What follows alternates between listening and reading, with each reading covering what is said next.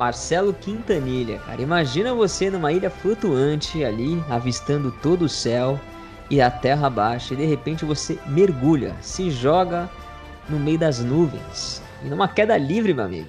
Tudo que você pensa é ferrou. Mas de repente um pássaro gigante te salva e a sua aventura começa. O que, que você acha disso? Pois é, Danilo, eu tenho um pouco de medo, eu nunca pensei em pular de paraquedas, mas se eu estivesse dentro de um jogo, eu com certeza pularia dessa ilha. E foi assim que nós fomos agraciados com um trailer aí de lançamento do Zelda Skyward Sword HD, que foi lançado hoje, no dia desta gravação, alguns minutos atrás. Foi um trailer bem interessante para mostrar aí o nosso jogo de, de julho, que já chega no dia 16. Diegão, você vai rejogá-lo? Vou, com certeza, do início ao fim, de cabo a rabo. É, é, assim, ele é um jogo que, vou ser bem sincero, na época do Wii, eu não curti tanto quanto Twilight Princess na época. Foi uma quebra de, de arte, foi uma quebra de, de gameplay até. E ele tem umas coisas que me irritam. Tipo a repetição dos lugares, a repetição de algumas coisas. Só que eu tô indo com o coração aberto do tipo. Naquela época eu não tava na vibe. Vai que dessa, agora eu tô. Né? Mas sobretudo é um bom jogo, cara. Principalmente uma coisa que eu, que eu gosto muito desse jogo é o relacionamento do Link com a Zelda.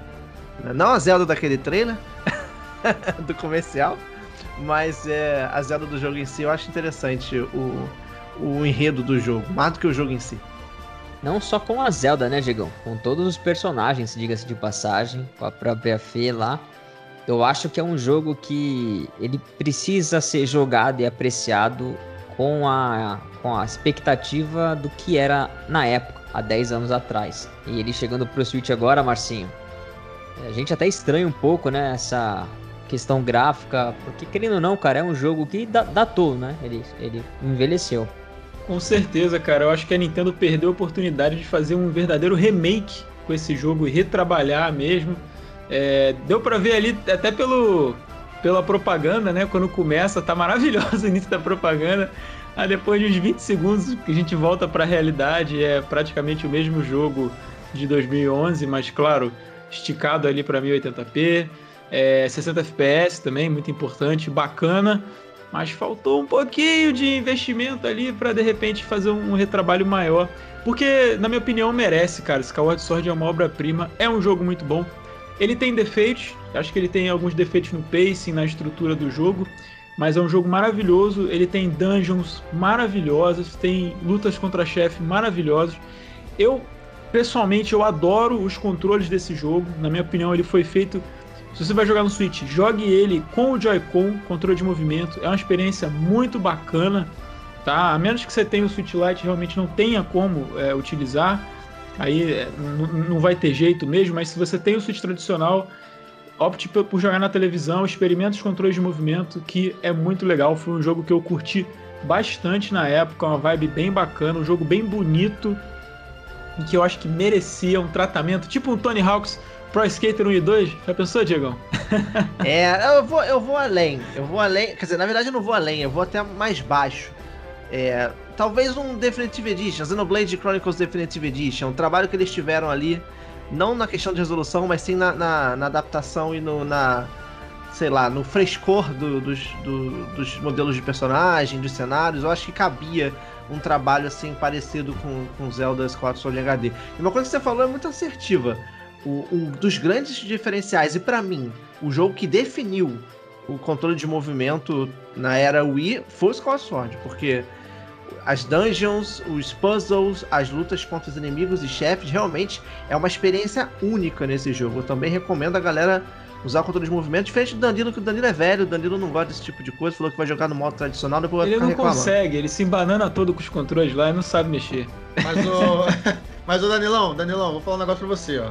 Em julho nós temos Zelda Skyward Sword HD, nós temos Monster Hunter Stories 2, então já tá começando aí o segundo semestre de 2021 com os dois pés no peito. Mas a gente poderia bater um papo aí de repente sobre o primeiro semestre da Nintendo. O que, que você acha, Danilo? Caramba, Marcelão, nem parece que já foi meio ano, né, cara? Esse ano voou, tá passando rápido. Oh, que bom que voou, meu Deus! Voa, ah, voa, voa! Maluco, tomei um susto. Caralho, mano, o que aconteceu, mano? Eu falei, o que, que eu falei? Bora bater esse papo! Bora, bora! 2021 acaba logo, pelo amor de Deus! Acaba logo! Ô Marcelo, já que você tá tão feliz assim que o ano já passou quase da metade, né? Bora bater esse papo do primeiro semestre de 2021 do Nintendo Switch, cara. Bora! Bora!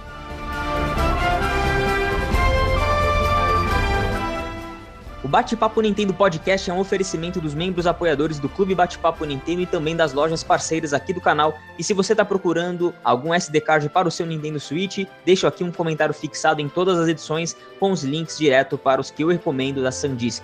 É, meus amigos, esse ano, logo logo, o Bate-Papo Nintendo está comemorando aniversário. São três anos de canal. E quem ganha o presente são vocês, meus amigos. Sim, vou sortear um Nintendo Switch Lite para todos os membros apoiadores do Clube Bate-Papo Nintendo. Mesmo quem me apoia lá na Twitch, com Amazon Prime, que é de graça, você pode participar. Logo, logo mais informações no canal, fiquem ligados aí. E também vai ter um outro sorteio em parceria com a Cogumelo Shop no Nintendo Switch para todo mundo. Esse aí é para todo mundo, então são duas chances, duas oportunidades para você. Então bora papo.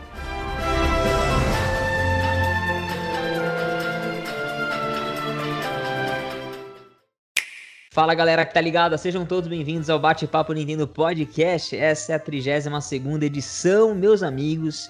O ano passou rápido. Aliás, a vida do Switch tem passado muito rápido. Parece que foi ontem que eu desembrulhei o meu Switch cinza de 2017, todo feliz, cara. Minha mão até chegava a tremer de tão pequenininho que era o Switchão. Você sabe, se você desembrulhou um Nintendo Switch na sua vida, você sabe o quão mágico é esse momento.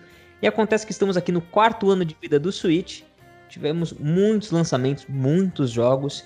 E hoje, eu tenho certeza que no final dessa edição você vai falar: caramba, eu não lembrava que tinha tanto jogo assim para eu jogar só esse ano.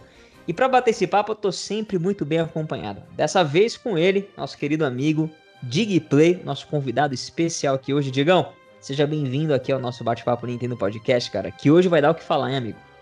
Vai, vai sim. Agradeço mais uma vez pelo convite. Bora bater esse papo aí, maneiro. Nós. E aí estamos também aqui com o nosso editor mestre, cara. Ele que não falha, que não deixa a bola cair nunca. Ele é o Marcinho, do canal Os Caras Que Jogam. Marcinho, seja bem-vindo aí. Fala, galera. É isso aí, cara. O ano tá voando e quem tá voando junto também é o Suitão, cara. Foram seis meses aí de muito sucesso, muito jogo, muito console vendido.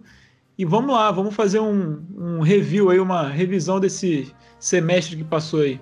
Vamos que vamos. Marcelo Quintanilha aqui também é nosso host ditando aqui as regras, dando as cartas desse bate-papo que eu sei que ele prepara as pautas com todo amor e carinho para você ouvir feliz o nosso podcast. Marcelão, seja bem-vindo.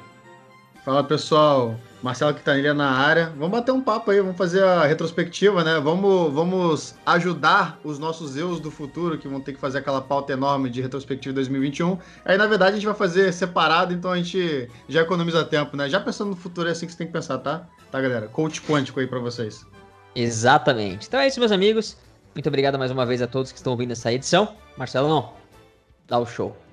Então, meus amigos, olha só, mais uma vez aqui, todos nós reunidos aí. Obrigado aí pela presença do Diego. O Diego, acho que agora ele já pode levantar o troféu de pessoa que mais participou do podcast, do Bate-Papo Nintendo.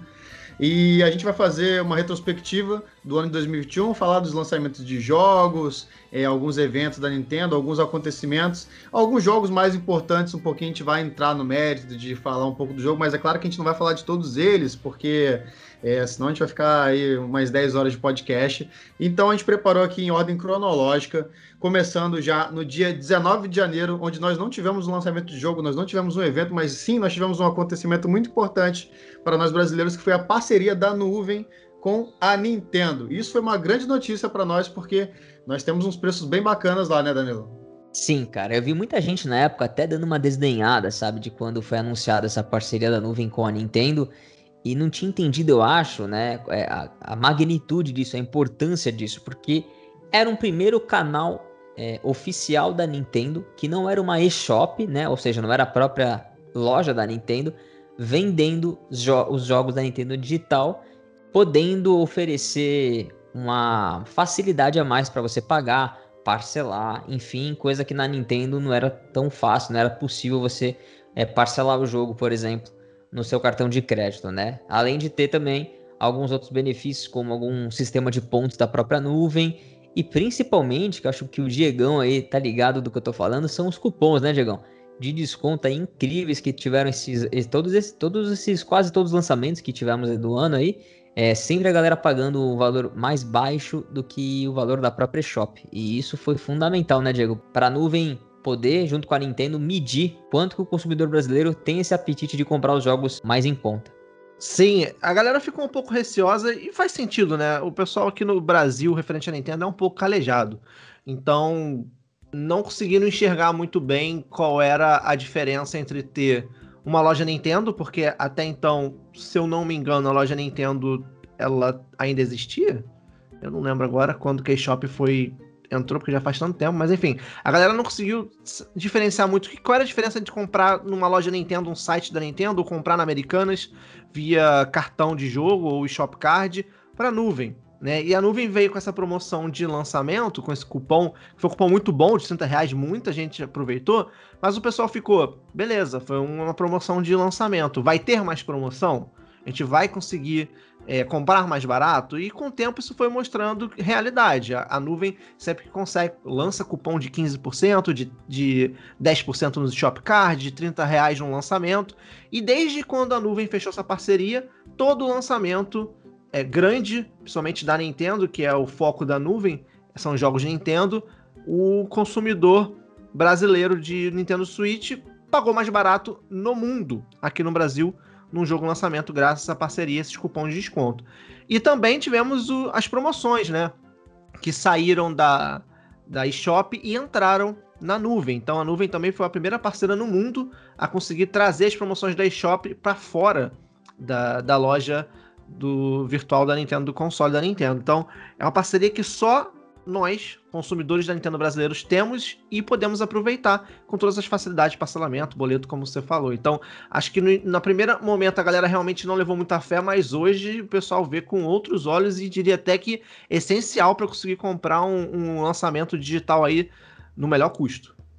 A galera que não viu muita fé no início, com certeza não conhecia porque principalmente quem gosta de jogar no PC que já estava é, habituado aí a, a, acompanhar as promoções da nuvem, sabe que os caras são muito feras.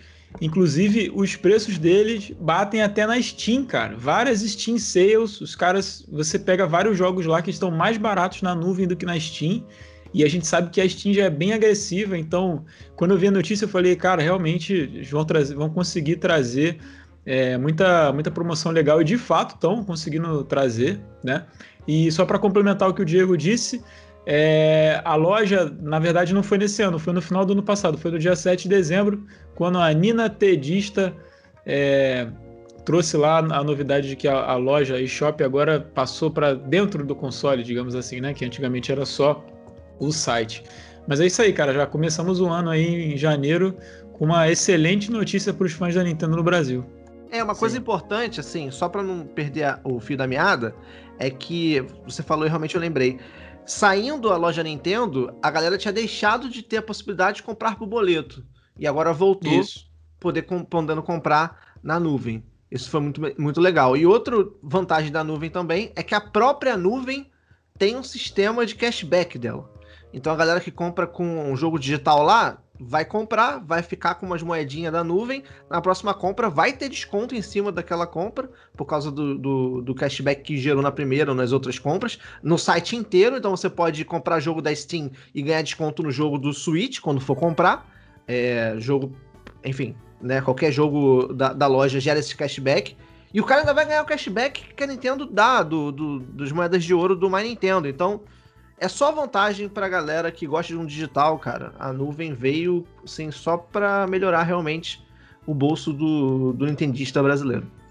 Com certeza, o bolso que não tá fácil para ninguém em nenhum tipo de produto. E só para fechar esse assunto da nuvem, foi de extrema importância também todos esses dados que a nuvem conseguiu coletar de quantos jogos foram vendidos, enfim, até para aumentar a biblioteca, né, os sabores e jogos da Nintendo a serem vendidos lá, mas também para Nintendo ver que o consumidor brasileiro realmente tá cada vez mais ativo. Tanto que agora vai vir no segundo semestre o Mario Party Superstars totalmente em português do Brasil, cara. Então a própria nuvem disse que, é, graças a, a tudo que os fãs engajaram e usaram da plataforma, ela pôde levar para Nintendo essas informações e com certeza isso é mais um pontinho ali, mais um fruto aí de tudo que vem acontecendo. Exatamente, mais uma forma aí de aproximação da Nintendo com o público brasileiro. Foi muito interessante. Então, nós tivemos aí no dia 26 de janeiro, avançando aqui um pouquinho no tempo, dois jogos.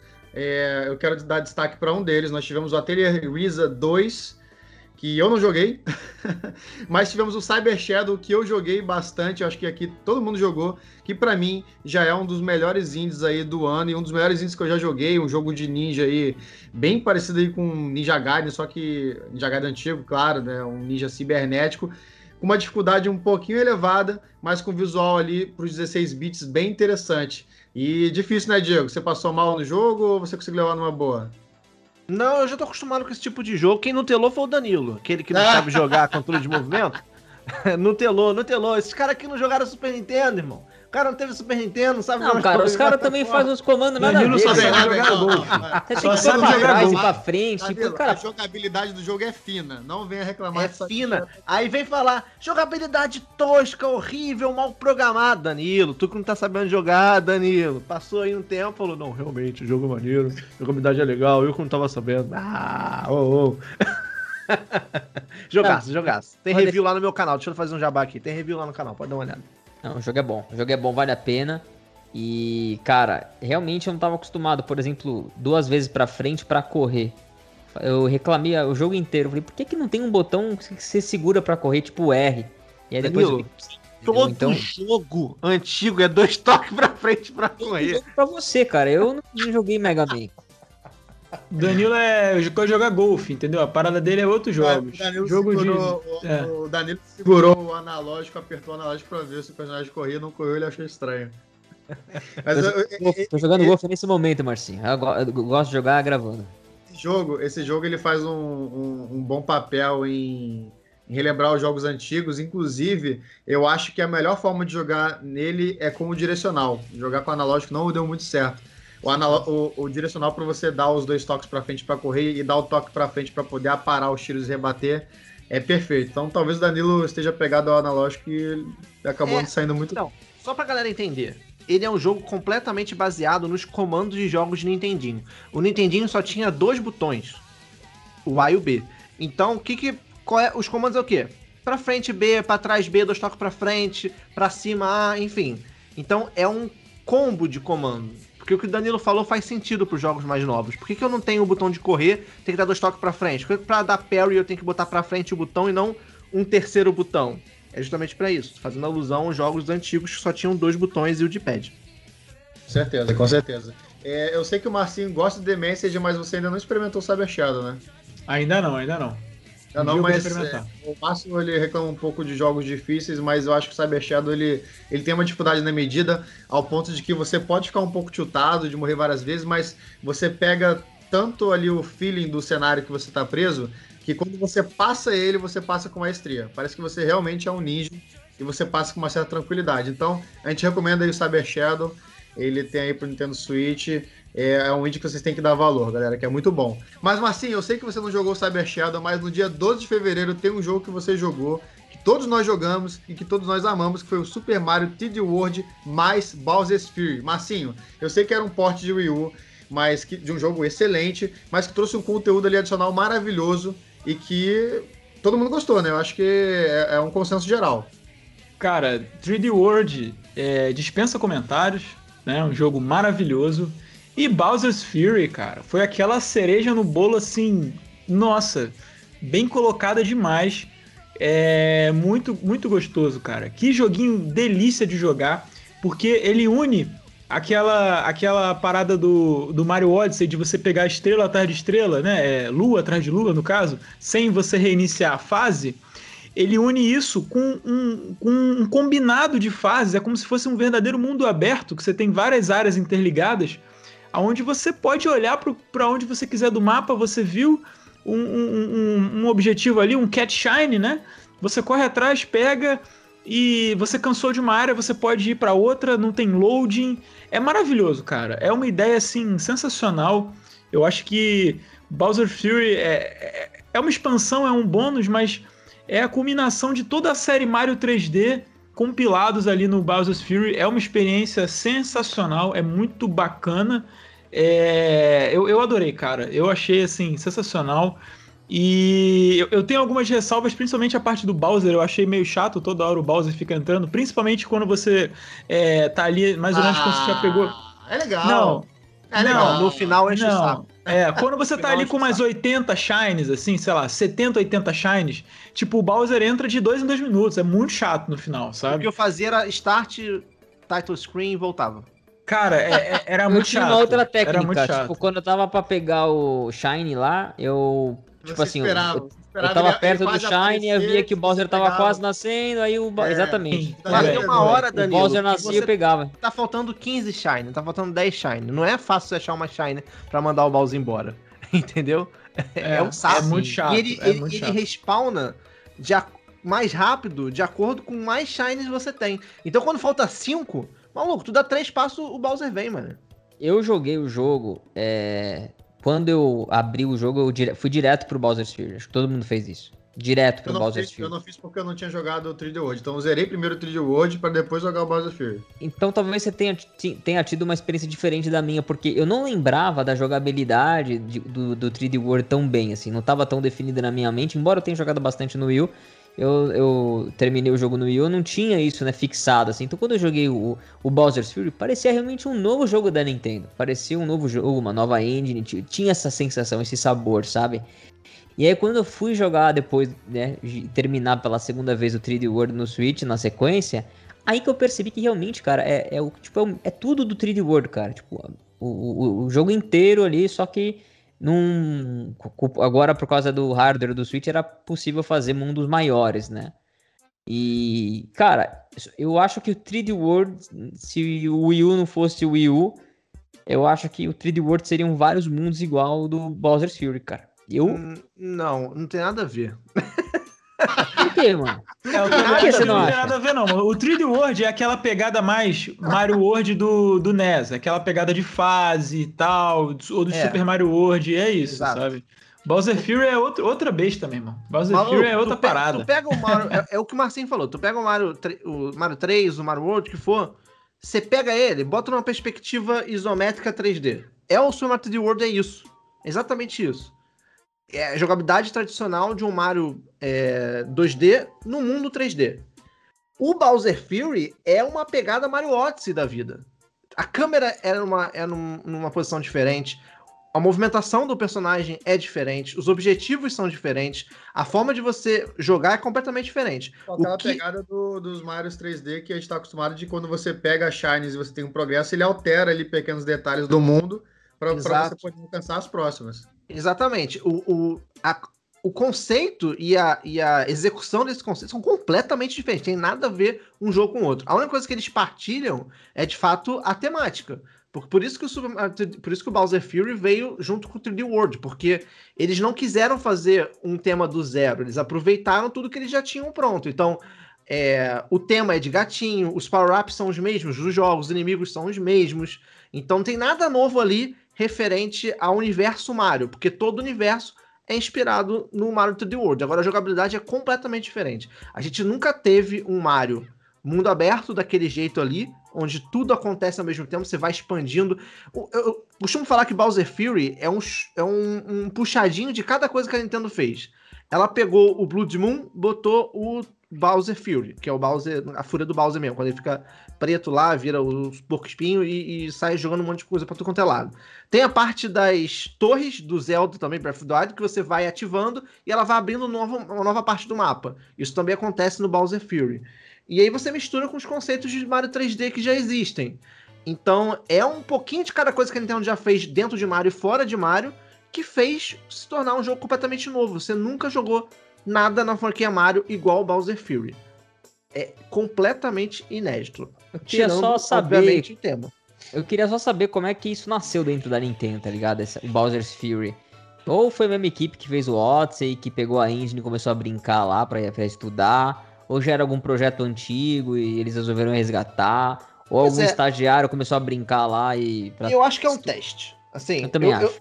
Eu, antes do jogo sair, eu pensava, era uma DLC de Odyssey que virou Bowser Fury. Jogando o jogo, eu vejo que ele também não tem a ver com o Odyssey. Ele tem uma proposta diferente do Odyssey, uma jogabilidade diferente do Odyssey. Porque assim, Bowser Fury, você tem um, um, umas opções de power-up que você pode mudar o tempo inteiro. É como se fossem as skills do Mario. Que você vai mudando conforme a sua necessidade. Porque se você quer pegar uma Cat Shine que está muito alta, talvez você precise do power-up para você chegar lá em cima sei lá, o power-up do, do, do Tanuki, não sei. O Tanuki não voa, né? Ele pula mais alto, não sei. Gatinho, gatinho pra escalar é, mesmo. É, do gatinho pra escalar. Você precisa do gatinho. Se você não tem o um gatinho naquela hora, você vai ter que voltar ali depois. Aí você vai numa outra parte do mapa, pega o gatinho e volta lá. E você pode ficar trocando de power-up o tempo inteiro. Então, isso não existe, essa, essa interação do mapa, você ir onde você quiser, na hora que você quiser, e ir atrás de skills para poder conseguir habilitar novas partes, isso não existe em Mario. Existe em trocentos jogos, mas foi implementado pela primeira vez no Mario. Então não tem nada a ver com o Odyssey, que o Odyssey é aquela parte parada de possessão lá, que você possui o inimigo, e aí você é tudo casadinho, você precisa possuir aquele inimigo para poder chegar naquela parte, passar. Porque o Mario, o Mario Odyssey ele é, entre, ele é uma sandbox, mas ele é entre aspas linear. O jogo quer que você faça aquele caminho ali para você finalizar aquele mundo e depois ele fica aberto para você pegar as luas adicionais é, para poder seguir a história, ela é, entre aspas, linear. Bowser Fury não, você vai do jeito que você quiser, amigo, e vai, vai embora. Eu acho que foi um teste para ver se tinha uma boa aceitação e aí, se sim, fazer um jogo baseado em cima disso. Eu não sei se isso é mais uma achismo meu ou um desejo. Eu acho que é mais desejo do que é achismo. É o seu desejo de ter o Mario Breath of the Wild. Exatamente. Tá eu gostaria muito que Bowser Fury virasse um jogo completo. Um jogo de fato novo, tudo inédito, muito maior porque eu gostei muito dessa mecânica. Bom, tudo bem, amigos. É, eu acho que geral aqui aprovou. E no dia 17, Danilão, tem mais uma coisa que você aprovou, porque no dia 17 de fevereiro nós tivemos o retorno da Nintendo Direct, como nós estávamos acostumados, só que já não acontecia há um milhão de anos. E a gente teve aquela Direct redondinha com anúncio para esse ano, anúncio para o ano que vem, trailer, é, third party, é, personagem de Smash, é, a não comemoração do aniversário de Zelda como a gente queria, mas a, a gente teve muita coisa, Danilo, a gente teve muita coisa. É, eu vou falar rapidinho aqui só pra gente lembrar, tá? A gente teve o anúncio do Splatoon 3 pro ano que vem, a gente teve o anúncio dos personagens pro Smash, que a gente vai falar um pouco mais pra frente, mais detalhes de Monster Hunter Rise que a gente também vai comentar aqui. O Mario Golf, que foi anunciado, que é o jogo que você está jogando agora enquanto você grava. Aquele Project Triangle da Square Enix, é tipo um Final Fantasy Tactics o Zelda Skyward Sword HD, que a gente comentou aqui na abertura, e third parties como Fall Guys, é, Samurai Warriors, é, Legend of Mana, algumas coisas mais interessantes, mas foi uma boa Direct. A gente não tinha Direct há muito tempo e, e foi interessante, menos pela parte da comemoração do Zelda, né, Marcinho? Porque Zelda e está fazendo aniversário, quer dizer, fez aniversário no dia 21 de fevereiro. A gente esperava muitas coisas, mas nós tivemos um Joy-Con, um par de Joy-Cons e um porte HD e somente um, ó, oh, Breath of the Wild 2 não tem nada agora não, mas mais pra frente mostra, né, Marcinho? É, o, o, canal Os Caras Que Jogam comemorou mais do que a Nintendo. a gente fez seis Foram vídeos sete vídeos. Sete vídeos naquela sete. semana.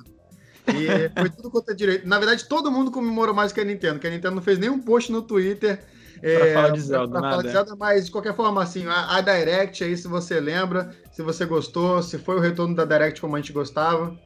Foi, adorei, cara. Foi uma direct muito boa. Nós tivemos anúncios de jogos first party, nós tivemos uma presença muito bacana de third party.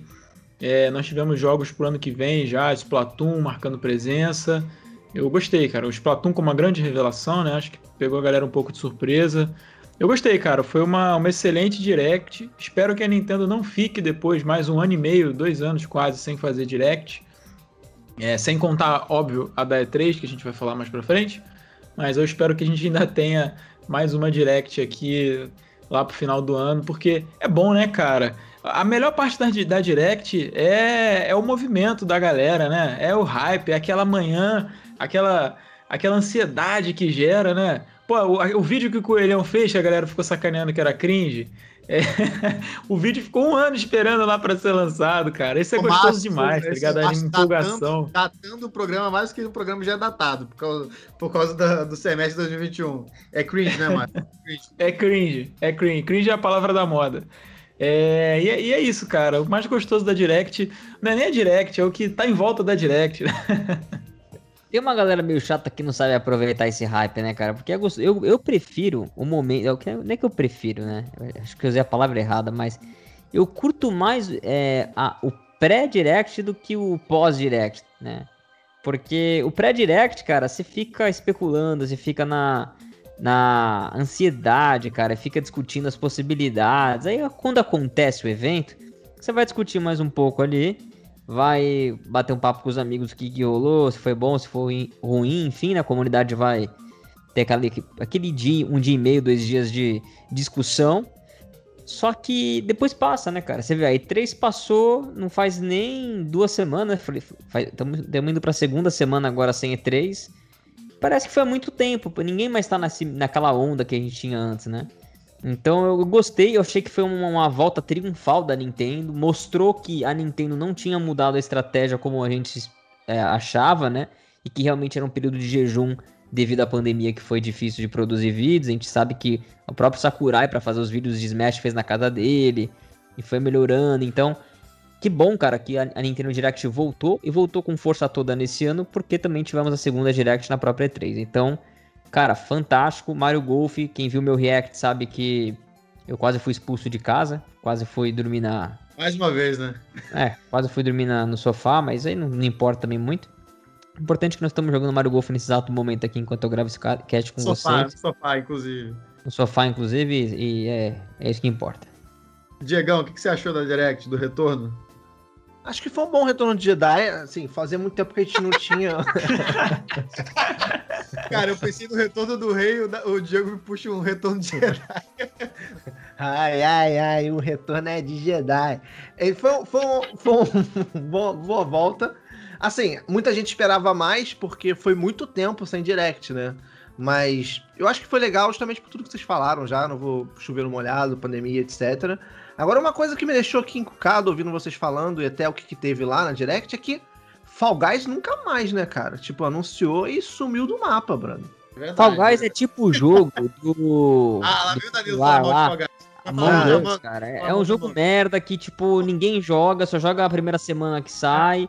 E é um Among Us da vida que ninguém quer jogar nem nas outras plataformas mais, cara. Então, é, não importa, cara. Fall Guys, tá ligado? Não, não, importa. Ninguém quer saber disso. Só o Diego lembrou desse jogo. Esse é o Danilo Veloso.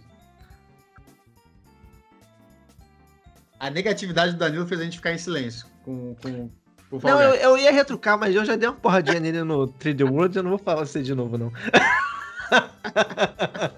Não, tudo bem, eu vou, eu vou, eu vou, eu vou seguir a pauta. É, no dia 23 de fevereiro, nós tivemos o Persona 5 Strikers, o que é muito curioso, porque é um spin-off de Persona. Cara, o Persona é uma loucura, né? Persona é spin-off de Shin Megami Tensei, Persona 5 Strikers é spin-off de Persona. Tá no Switch, o jogo propriamente dito não está. Mas, de qualquer forma, eu acho que é um jogo a ser experimentado para conhecer a franquia. Eu não joguei, mas eu garanto que fãs de Persona 5 com certeza vão gostar. É, é, ele é tipo Musou, né? É. Eu, mais eu ou menos, né? Não é totalmente ele, museu, ele, ele, é mais. Um, ele é um é museu mesmo. Museu Cara, mesmo. ele é um Age of Calamity. Beleza. Ele é um spin-off canônico no estilo Musou. É exatamente a mesma coisa que o Age of Calamity. Mas embora, ele tem alguns elementos de RPG ali, né? Tem umas paradas a mais. Embora eu discorde mais ou menos aí de que Age of Calamity seja canônico, mas tudo bem. Não, não, eu tô falando que a Nintendo falou, entendeu? Ah, tá, tá. Não que eu acho. Fomos todos enganados é, pela Nintendo. É, mas, assim, pode ser que não, né? Vamos ver o que Breath of the Wild 2 vai trazer é. pra gente. Porque com esse é. negócio aí de rewind, voltar no tempo, pode ser que a gente tenha um gancho aí do que aconteceu. Não vou é. dar spoiler do, do Age of Calamity, não. Mas enfim. Mas é, o Persona, Persona 5 Strikers é, é, é, um jogo. É, é, é, chato a gente falar, mas a gente sempre fala isso, né? Sobre jogo de nicho. Ele talvez seja o nicho do nicho do nicho do nicho. Né? Mas que eu ainda vou jogar o Persona 5 e aí talvez eu fique interessado em jogar o Persona 5 Strikers, porque eu acho que é aquele apelo que o Age of Calamity trazia. É, nem todo mundo gosta de Musou, mas como você coloca uma roupagem de Zelda, o jogo começa a aparecer interessante, você vai lá e experimenta. Então, Persona 5 Strikers, para mim, ao meu ver, é esse. Você gosta de Persona 5? Então, talvez você vai gostar desse jogo aqui. No dia 25 de fevereiro, nós tivemos o retorno de Ghost and Goblins Resurrection. Na verdade, o retorno de Ghost and Goblins, e sim, o nome do jogo, o retorno é Ghost Goblins Resurrection, que é o Ghost and Goblins, como a gente já conhece do, do Super Nintendo, só que é, um pouco melhorado, vamos dizer assim. É, é, é interessante, é nostálgico, é muito difícil, então eu prefiro não experimentar, porque eu já tentei uma vez e eu acho muito complicado. É como se fosse o Dark Souls de antigamente. É, é interessante, é, pega pela nostalgia, é, não deixa de ser um lançamento muito importante. No dia 26 de fevereiro, nós tivemos duas coisas muito interessantes e que eu acho que vale a pena aqui serem destaque, que foi a Pokémon Presents e o Bravely Default 2. Eu vou falar sobre a Pokémon Presents eu vou deixar o Bravely Default para vocês, porque Pokémon é uma das minhas franquias favoritas. A gente teve uma excelente apresentação, mostrou, é, mostrou dois jogos, que foi o Pokémon Shiny Brilliant e o... Não, não. É o Shiny Pearl e o Brilliant Diamond. Shiny, o Shiny, Shiny Brilliant e o Shiny Diamond. Like a Diamond. Tiveram os remakes dos jogos do Diamond e Pearl, que eu nunca lembro a ordem certa. E nós tivemos o Legends Arceus que infelizmente são jogos que ainda não foram lançados, então a gente não vai entrar no mérito, mas que foi legal, era esperado que a, a, a Pokémon Company trouxesse um remake dos jogos Diamond e Pearl, então isso se confirmou. O que foi surpresa para muitos é que eles usaram é, uh, o visual do jogo muito parecido com o visual dos jogos antigos. Então, muita gente gostou, muita gente não gostou, mas eu acho que sempre assim no mundo, né? É, sempre tem essa divisão. Algumas pessoas. Você nunca vai conseguir agradar a todos. Mas eu fiquei feliz com isso. E o Pokémon Legends Arceus, que é uma parada completamente nova para a franquia e que ainda é uma incógnita para nós. É, a gente não sabe como é que vai ser, mas vai se passar no passado. E a gente vai falar sobre isso mais no ano que vem, porque o jogo só chega em 2022. Mas o Bravely Default 2 a, a, foi lançado no dia 26 de fevereiro também. E eu sei que vocês jogaram. Eu não joguei, então vou deixar para vocês falarem. Assim, é, eu, eu tava rindo do Marcinho, eu perdi. Você falou do Unite? Eu. Não, eu esqueci do Pokémon Unite, mas obrigado por ter me lembrado. Então, só adicionando também que na Pokémon Presence a gente teve a apresentação do Pokémon Unite, que veio a ter mais informações no futuro, né? No futuro que já passou, que já é passado. Teve até uma demo que eu joguei e, e uma demo não, uma beta teste lá do Japão. Não sei se todo mundo aqui jogou. O jogo tá maravilhoso, tá muito legal. E foi um ponto meio controverso nessa, nessa Pokémon Presence, mas que depois ele se mostrou algo bem satisfatório. Eu curti bastante. Quanto a Bravely Default 2, cara, foi uma surpresa para mim, porque eu não joguei o primeiro. Na verdade, eu joguei a demo do primeiro no 3DS, na época que ela saiu. E eu achei meio confuso, não curti muito o, o, estilo artístico daqueles bonecos que parecia, sei lá, Thunderbird. Eu não gosto muito da arte do, do, dos personagens de Bravely Default. E eu senti a mesma coisa no Bravely Default 2 e eu fiquei um pouco receoso e ia passar longe. Só que aí a Nintendo me mandou a chave, porque a publicadora do jogo é a Nintendo, embora seja a, a, a produtora... No Ocidente, né? Porque no é, Japão no é a própria Square. Exato. No Ocidente, assim como Dragon Quest, a Nintendo tem uma parceria com a Square que na, no Ocidente ela publica alguns jogos dela. Em Bravely foi um deles. A Nintendo me mandou a chave e eu falei, ah, vou ver qual é.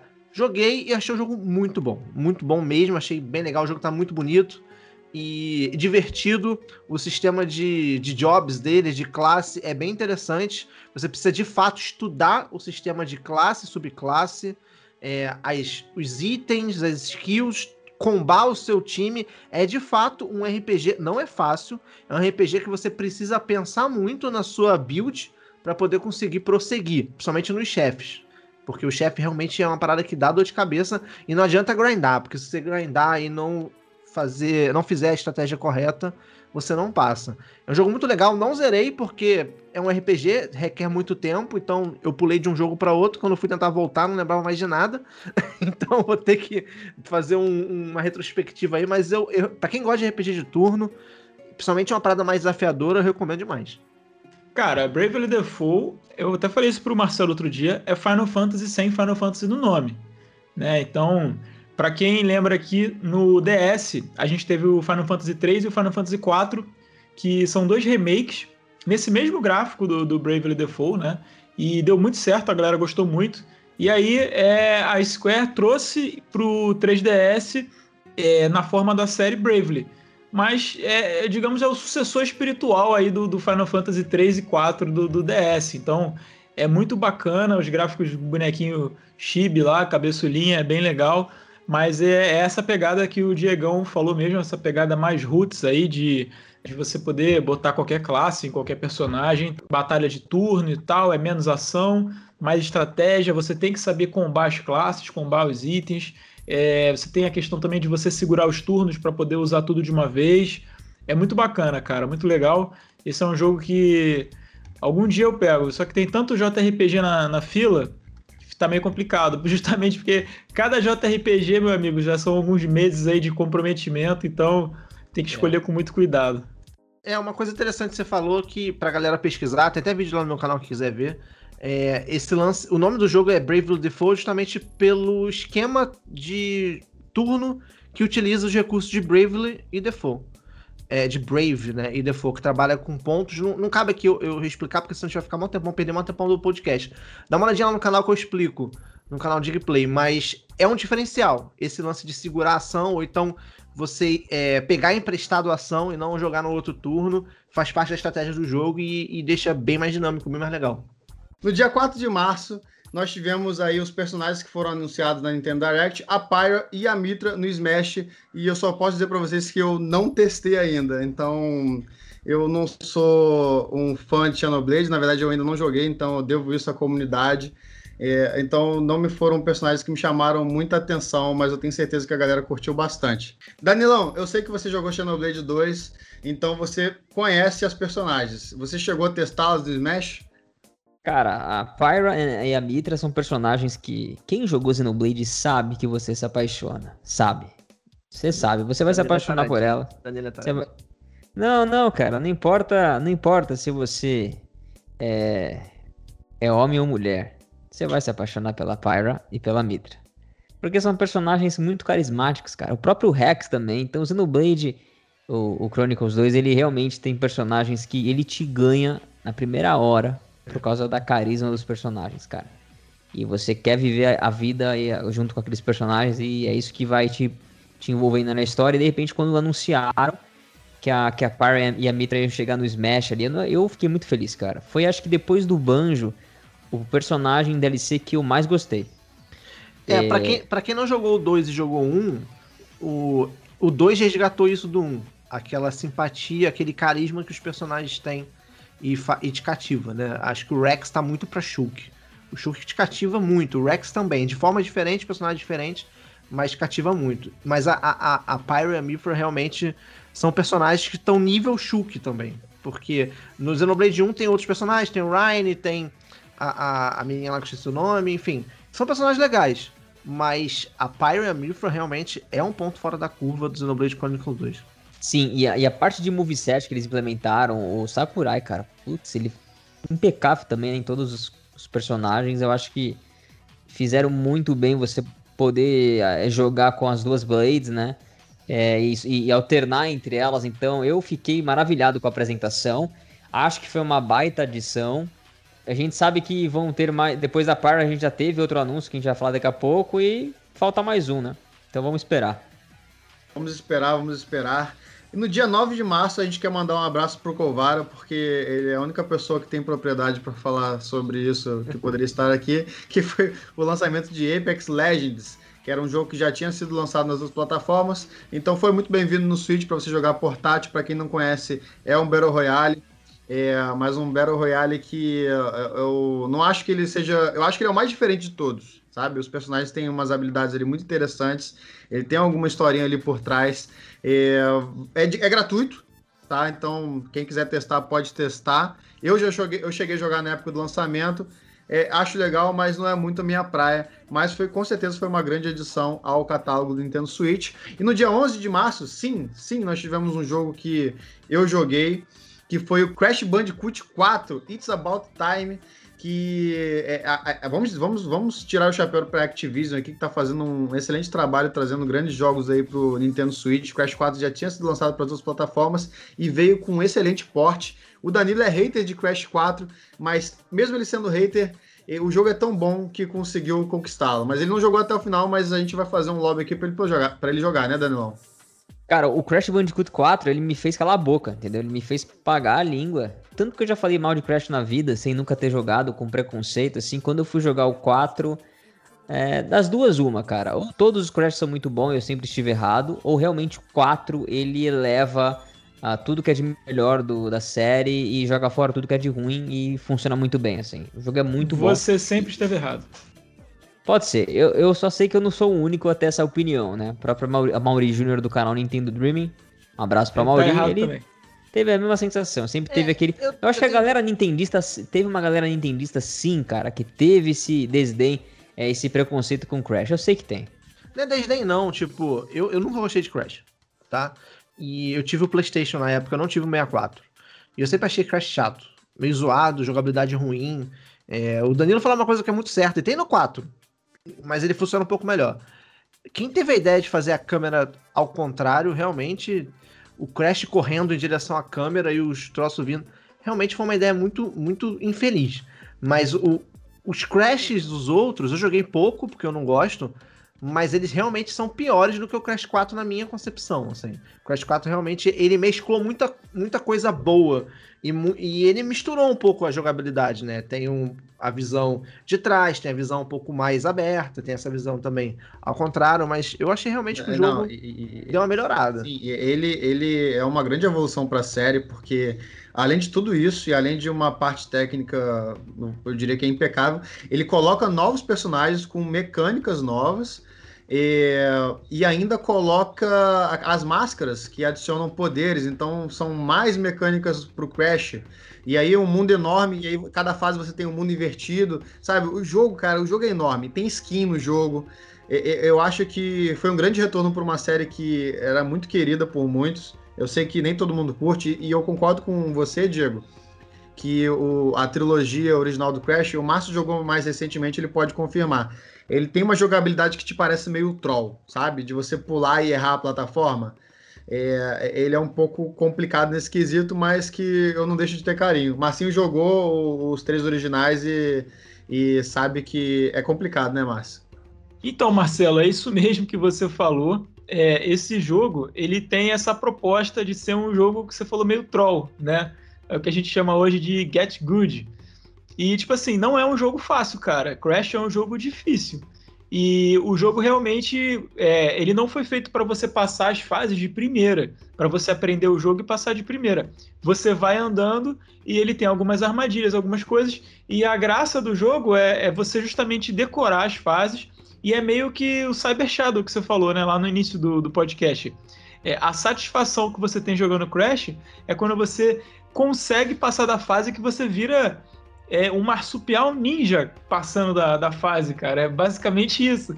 Porque para quem tá jogando Crash achando que vai ser molezinha que nem Mario, Sonic e tal, é, não é. A, a, a, o desafio em Mario e Sonic tá em você fazer 100%.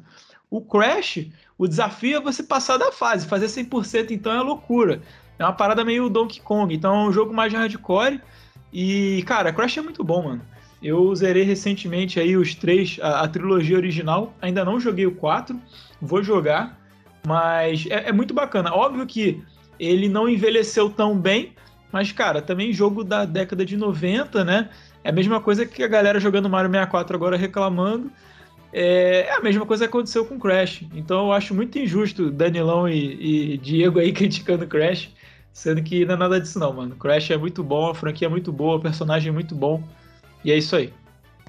Prosseguindo, 26 de março, nós tivemos um jogo muito bom e um jogo muito ruim. Tá? É, é chato falar isso sobre os jogos, mas. Mas é o mesmo verdade. jogo? Você tá, falando, você, tá, você tá falando do mesmo jogo? Ele é bom e Não. ruim ou um bom Não, e um não, ruim? não, não. Nós tivemos um jogo muito bom e um jogo muito ruim. O jogo muito bom foi o Monster Hunter Rise, que, que para mim Que vai ser o lançamento do Nintendo Switch em 2021. E tivemos o Balan Underworld, que, eu, que foi quase que um consenso geral que é um jogo problemático. Eu não joguei, mas eu joguei muito de Monster Hunter Rise. É, e continuo jogando. É, é Monster Hunter, né, gente? É Monster Hunter. É, a Capcom fez um excelente trabalho, fez o jogo ali do tamanho do Switch, vamos dizer assim, é, e que tá tendo muito conteúdo sendo adicionado e com certeza vai continuar tendo. Então, inclusive, eu, eu- até diria que é, é, muita gente começou a jogar Monster Hunter agora e tá curtindo. É, foi uma excelente entrada para a série. É, não tenho nem o que dizer, gente. Foi muito bom, tô muito satisfeito. Diegão, nós fizemos algumas caçadas juntos, mas acho que isso tá devendo mais um pouquinho, hein? Tô, tô, mas eu já sabia que eu ia dever. Por isso que eu, que eu engo- como eu sempre fico devendo. Por isso que eu engoli o jogo, assim, o máximo que eu pude, eu fiz umas 50 horas de jogo e parei, porque não dá, não, não tem tempo de dedicar num jogo só. Mas realmente é um jogo sensacional. Eu, eu vou deixar o Danilo falar um pouco, porque eu acho que ele teve uma experiência muito parecida com a minha, ele curtiu muito. Mas só vou dizer uma coisa. esse jogo tem vaga garantida no The Game of the Year de 2021. Ele vai ser um dos selecionados para ser o jogo do ano. Eu não tenho dúvida disso, não. Eu ainda acho, eu, ainda acredito, eu acredito nisso também. Acredito nisso também. Cara, a Capcom conseguiu lapidar a franquia Monster Hunter nesse jogo, no Rise, cara, com uma perfeição incrível. Eu acho que surpreendeu até mesmo os fãs que já sabiam que o jogo ia ser muito bom, mas acho que até eles foram surpreendidos, cara, porque o jogo roda perfeitamente bem no Switch, tanto no modo dock quanto no modo portátil.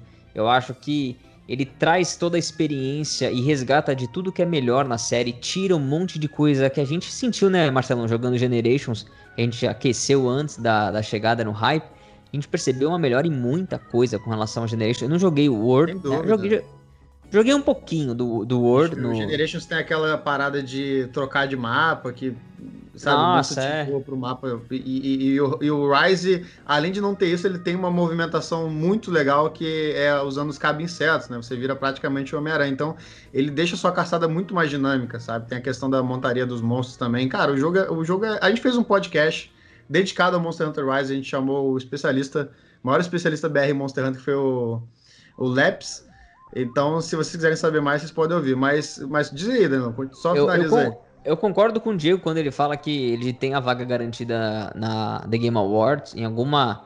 Vai levar algum prêmio, cara, porque o jogo realmente ele foi feito com muito carinho, cara. E a Capcom tá de parabéns. Aliás, a Capcom com o Nintendo Switch esse ano, acho que foi o.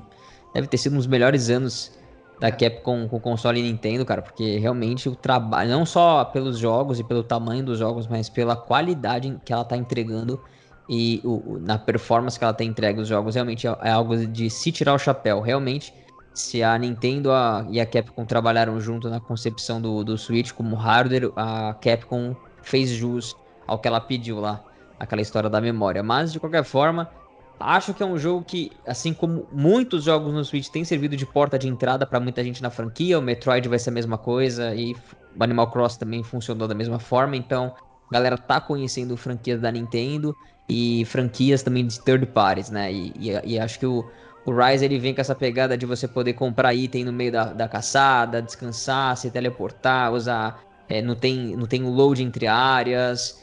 E o que, me, o que eu gostei muito é que você tem uma história tanto no multiplayer quanto no, no single player meio que separadas, mas que se conversam.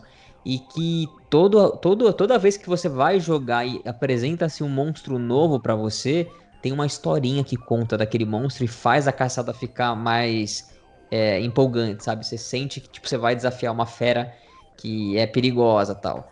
É, eu masterizei lá o Switch Axe, eu queria aprender a jogar com outras armas e, tipo, hoje para mim matar monstros ficou fácil, porque eu decorei meio que quase que todos os movesets dos, dos principais ali. Tem alguma coisa nova que tá acontecendo, mas sim, precisamos voltar a jogar, porque é um jogo que você deixa assim, é, centenas de horas facilmente, cara. E a gente está aguardando as 200 horas que o Danilo apostou. No dia 7 de abril nós tivemos Pac-Man 99 e eu acho que vocês já conhecem, né? A gente já teve o Tetris 99, já teve o Mario 35. É aquela pegada de você jogar um jogo clássico, só que contra uh, 98 pessoas. Então é bem interessante. Mas no dia 30 de abril, eu vou deixar essa pro Diego. Nós tivemos o New Pokémon Snap, o retorno, esse sim, hein, Danilo? O retorno do rei a gente, o último Pokémon Snap, a gente na verdade só tinha tido um, né? Que era o Pokémon Snap de Nintendo 64. E esse jogo trouxe toda a nostalgia a todo vapor com um gráfico belíssimo. Não é a minha praia, eu não joguei, apesar de ser um grande fã de Pokémon, mas eu sei que o Diego fez muitas lives, eu assisti e ele amou o jogo. É, o New Pokémon Snap é muito bom, chupa Gust, porque o, o jogo é, é muito legal. Ele, ele, foi feito para quem era fã do antigo. Esse é o ponto. O New Pokémon Snap, ele não é um jogo em busca de novos fãs, em busca de novos é, jogadores, ou em busca de ser um não é pro seller então. pro console. Não é pro, não é pro Gust. Não, né? é só para quem tem um gosto refinado, entendeu? Não é pro Gust. É, então, ele tem um público-alvo muito específico. O cara que gosta de Pokémon, e o cara, o cara, o cara quando eu digo é, qualquer gênero, que gosta de Pokémon ou e que curtiu o Pokémon Snap lá no 64, não tem erro, ele vai curtir o Pokémon Snap porque ele é o jogo do 64, tipo, com Stroll bombadaço, tá ligado? Ele, ele, ele é muito melhor em tudo, porque ele adicionou muito mais Pokémon, ele adicionou mais itens, ele adicionou mais rotas, ele adicionou mais fases, batalha contra chefe, enfim. É, tá muito melhor. Você tem mais categorias de foto, você tem é, tipos de, de níveis de foto dentro da mesma categoria. É muito divertido para quem gosta desse tipo de jogo. Ele é um comfort game, ele não é um jogo que você vai jogar para poder, sei lá, um Dark Souls da vida se desafiar ao máximo. Não, ele é um jogo que você vai parar, você vai tirar meia horinha do seu dia para poder relaxar tirando foto de Pokémon fofíssimo. É basicamente Diego, você isso. sabe que eu jogo ele todo dia de manhã cedo. Todo dia depois do café. Então, pelo menos. É, quando eu tô no banheiro, pelo menos uma run faço ali, que eu relaxo. É o meu é jornal matinal. Isso. Cara, New Pokémon Snap é o seu álbum de figurinha virtual, irmão. Só que com Pokémon e você vai criar suas figurinhas. Esse é o ponto. Entendeu? Eu, eu acho um jogaço para quem gosta dessa proposta. Mas assim, dos horas à parte com Gush, eu entendo que não é um jogo para todo mundo. E quando eu falo que não é um jogo para todo mundo, não é falando eu sou foda, eu gosto de um jogo que não é pra todo mundo. Não. É porque de fato o público-alvo desse jogo é muito restrito. É muito específico, sabe? Até. Ele até angariou novos públicos, por exemplo, a galera que é mais casual, que veio de Pokémon GO, que acabou gostando de Pokémon Let's Go e gosta de uma coisa mais fofinha, uma coisa mais bonitinha, deu chance no New Pokémon Snap e até gostou. Geralmente quem curte mais postar foto, Instagram, essa parada mais visual da internet, curte muito no Pokémon Snap para isso pra poder tirar suas fotos, compartilhar com a galera e tal. Mas realmente não é um jogo para um público amplo. Não é um jogo que vai fazer um grande sucesso por ter só Pokémon no nome, saca? Não foi esse ano que a Nintendo fez aquele update no Switch pra gente conseguir jogar as. Como chama? É, jogar as, as, as screenshots do Switch pro celular direto? Porque meio que deu a calhar, né? Com, com o jogo que tava vindo. É, eu não sei se foi esse ano que eu tô perdido no, no, no tempo, mas enfim, tem essa atualização para poder você jogar diretamente seus, seus screenshots do Switch via Wi-Fi ou via cabo conectado direto no PC. Tem essas duas possibilidades. Mas além disso, a Nintendo fez uma parceria com a Fuji numa, na Instax Mini, que é uma câmerazinha que você imprime foto, né? Tipo uma Polaroid para quem é cringe. É, e aí você Meu Deus tem um... do céu. e aí você tem um aplicativo. Essa Instax Mini, é uma, ela funciona via Bluetooth. E você tem um aplicativo no seu celular que você configura a foto que você quer para poder imprimir nela e sair a fotinha instantânea. A Nintendo com a parceria do New Pokémon Snap e adicionou filtros e, e molduras do New Pokémon Snap nesse aplicativo, então você consegue pegar suas fotos favoritas do jogo e colocar alguns filtros, alguns, algumas molduras e imprimir ela no, numa foto instantânea. Ou seja, você pode de fato ter a sua foto do seu jogo na sua mão, caso você tenha uma Esse ano sim, foi esse ano sim. E um grande lançamento do primeiro semestre, eu diria que um dos maiores. No dia 12 de maio, nós tivemos o lançamento da calculadora, que gerou muita polêmica. Eu acho que a gente não precisa entrar nisso aqui, mas foi um lançamento muito interessante e até aí disponível se vocês quiserem jogar. Quem nunca jogou uma calculadora, né? Quem nunca fez uma soma, uma subtração, uma divisão, uma multiplicação, tem tudo lá, raiz quadrada, etc e tal, bem legal. No dia 14 de maio, nós tivemos o Famicom Detective Club, que na verdade são dois jogos, é, jogos de investigação, né? Aquela pegada um pouco mais novel, né? Você quer Cara, esse visual novel aí que chegou ah. é, é, é, uma das aquelas coisas que a Nintendo faz e ninguém acredita, né, cara? Tipo, ninguém esperava que a Nintendo ia resgatar jogos do, do, Nintendinho, cara, e trazer uma versão pro Switch, assim, cara, do nada e mais uma vez a Nintendo conquistando pessoas para esse, pra esse formato de jogo, né, para esse estilo de jogo.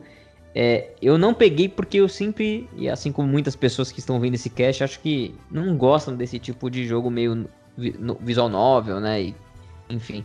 Mas os pou, as poucas pessoas que jogaram, inclusive com ele no Japão, soltou hoje mesmo um vídeo falando sobre se vale a pena jogar ou não. É, gostaram muito, cara. Gostaram muito do, dessa versão aí. Então, eu acho que vale a pena você experimentar. E se tiver sobrando uma grana e quiser experimentar esse novo estilo, cara, eu, eu começaria por aí. No dia 10 de junho, nós, nós tivemos o lançamento do Ninja Gaiden Master Collection, que, para quem não conhece, é o remaster da trilogia Ninja Gaiden mais recente, que é o Ninja Gaiden Sigma, o Ninja Gaiden Sigma 2 e o Ninja Gaiden 3 Razor's Edge. É também bem interessante. E no dia 11 de junho, nós tivemos o Game Builder Garage, que é vamos dizer assim, um, um, um game maker, né? Uma. É um. É, não é um jogo exatamente. É um Dreams. É um Dreams, é, é, um. Dreams do- É, é um Dreams da- de Taubaté. É, é ruim pra caramba, cara. É ruim pra caramba. Pode, Eu- eu- pode falar. Vamos Não, lá, Eu fiquei decepcionado duas vezes. É, tá bom, eu não testei ainda, mas é, é um fazedor de jogos. Na, na Não é bem legal, Marcelo. Não é. Não é Você legal? vai se decepcionar. Diego, agora eu fiquei curioso, cara. Por que, que você se decepcionou duas vezes com esse jogo?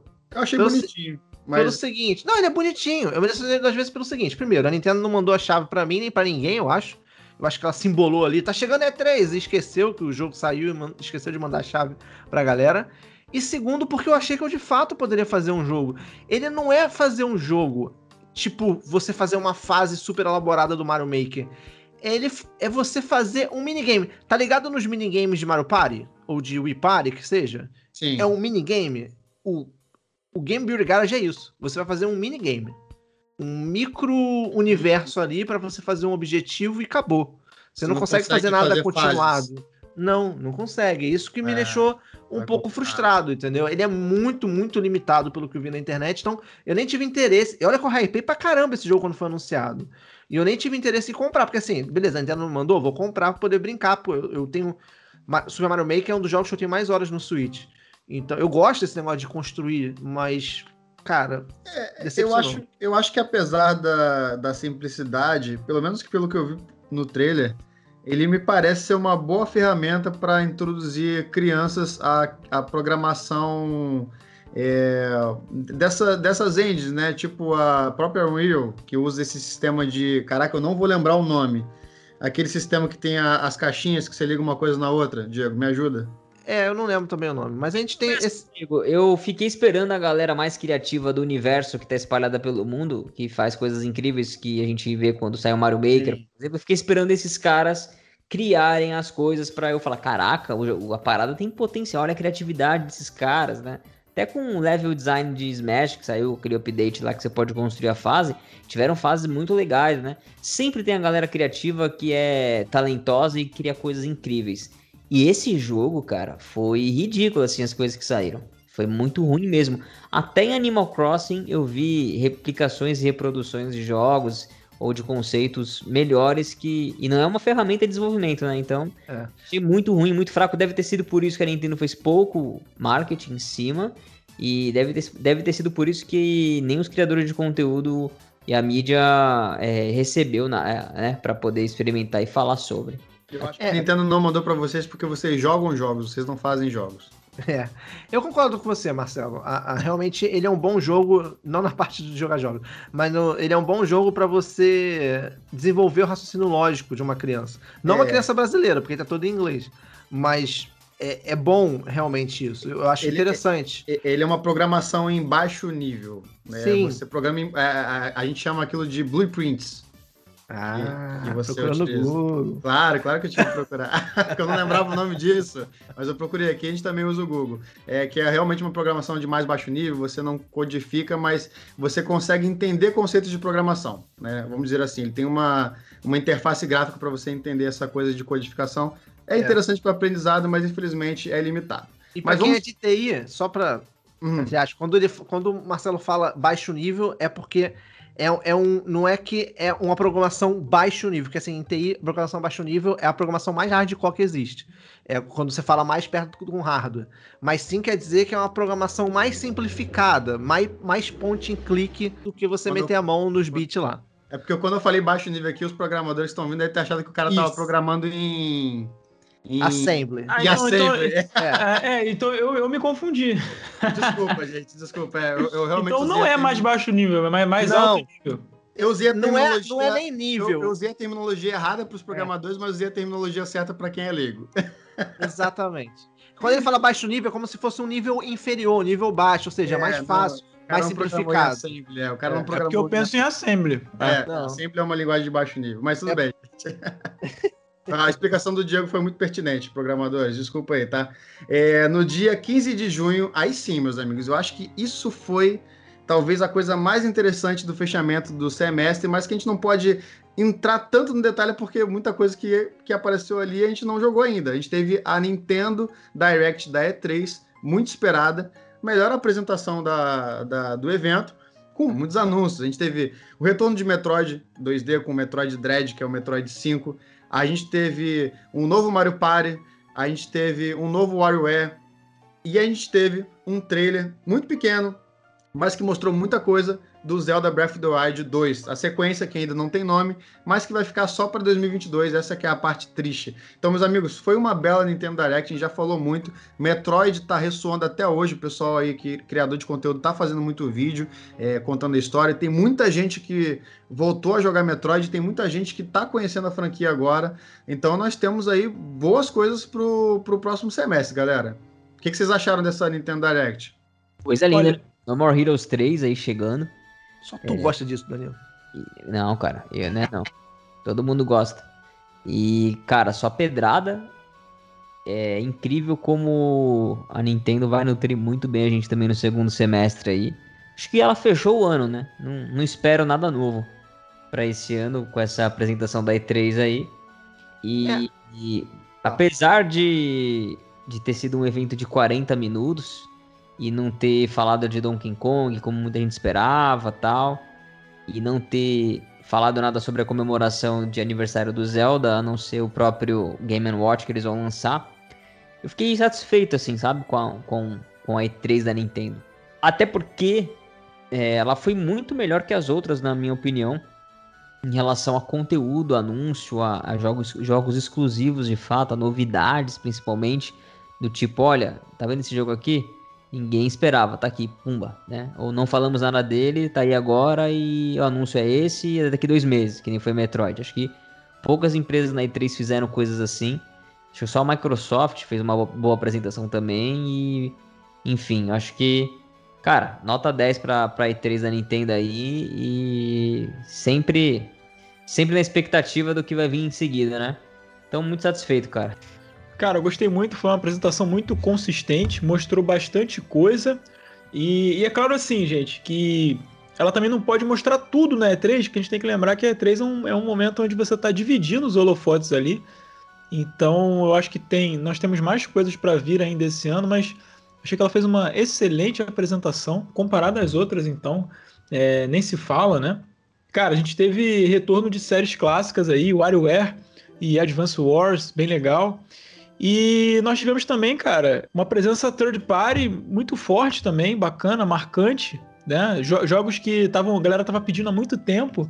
O Life is Strange, né? Então foi, foi bem legal, cara. E assim, tirando o Metroid que a gente teve também na Treehouse, esse novo Mario Party, que é o Mario Party Superstars, ele já vai vir com aquela pegada mais Nintendo 64, de você jogar com controle, você vai poder jogar com seu Pro Controller, vai poder rejogar tabuleiros clássicos, minigames clássicos também. É, cara, tá sensacional, cara. No geral, eu achei uma excelente E3 Direct, cara. Muito bacana mesmo. É, eu concordo com tudo que foi dito, foi uma boa E3. É, o Marcinho levantou uma bola muito interessante, que são os pormenores ali de franquias sendo é, ressuscitadas, né? Como ele citou. Tem também a Cruising Blast, que é um joguinho de arcade que a Nintendo tá trazendo agora pro Nintendo Switch também, que é da, da franquia Cruising USA, que é a galera que teve o 64 aí, Danilão, que era apaixonado pelo 64, tá ligado do, do, do, da franquia Cruising USA, que a Nintendo continua lançando para arcades, e esse Cruising Blast, que é um jogo de arcade, está vindo para o Nintendo Switch. Eu achei isso bem interessante também. É, eu vou pegar um ponto aqui da E3, vocês já falaram tudo, todo mundo já sabe o que foi alto e baixo.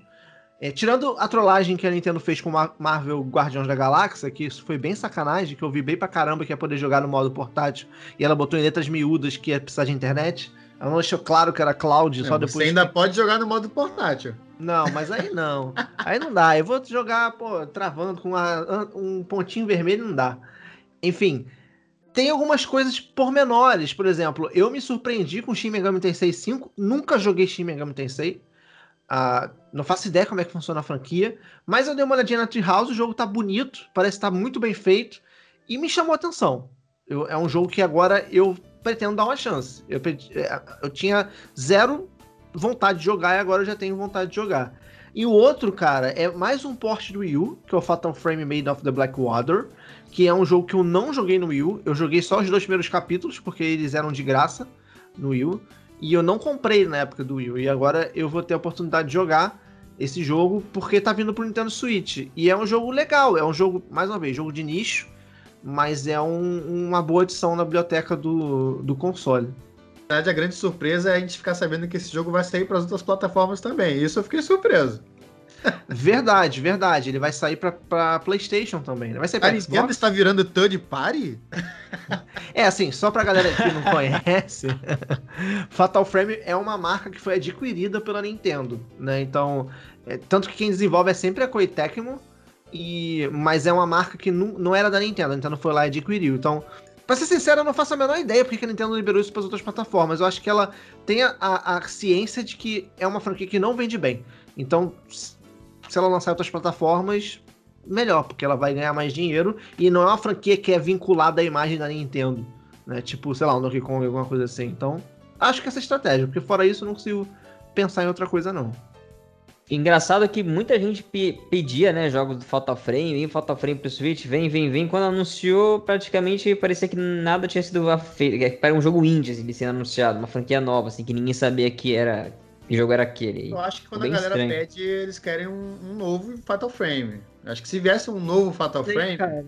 talvez tivesse feito mais barulho. Muita gente não jogou esse do Wii U. Pra, pra muita gente isso é desconhecido. Até mesmo pra quem teve o Wii U. Eu fui um deles. Cara, eu joguei quase tudo que saiu pro Wii U. E o Fatal Frame eu não joguei. Embora o Fatal Frame seja uma franquia legal. Eu acho que é mais desconhecimento. Eu, eu posso estar errado, posso estar falando besteira.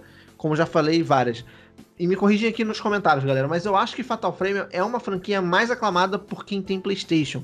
Porque eu acho que ele fez mais sucesso no PS2, se eu não me engano. Com aquele Butterfly, não sei das quantas. Eu acho. O Butterfly do Wii, não lembro agora. Mas acho que Fatal Frame 2 era de PS2. E tem, fez um, um, público no PlayStation. Quando a Nintendo comprou a marca e parou de ser o PlayStation, a galera sentiu falta. Talvez seja um dos motivos também de estar tá voltando para o console, eu não sei.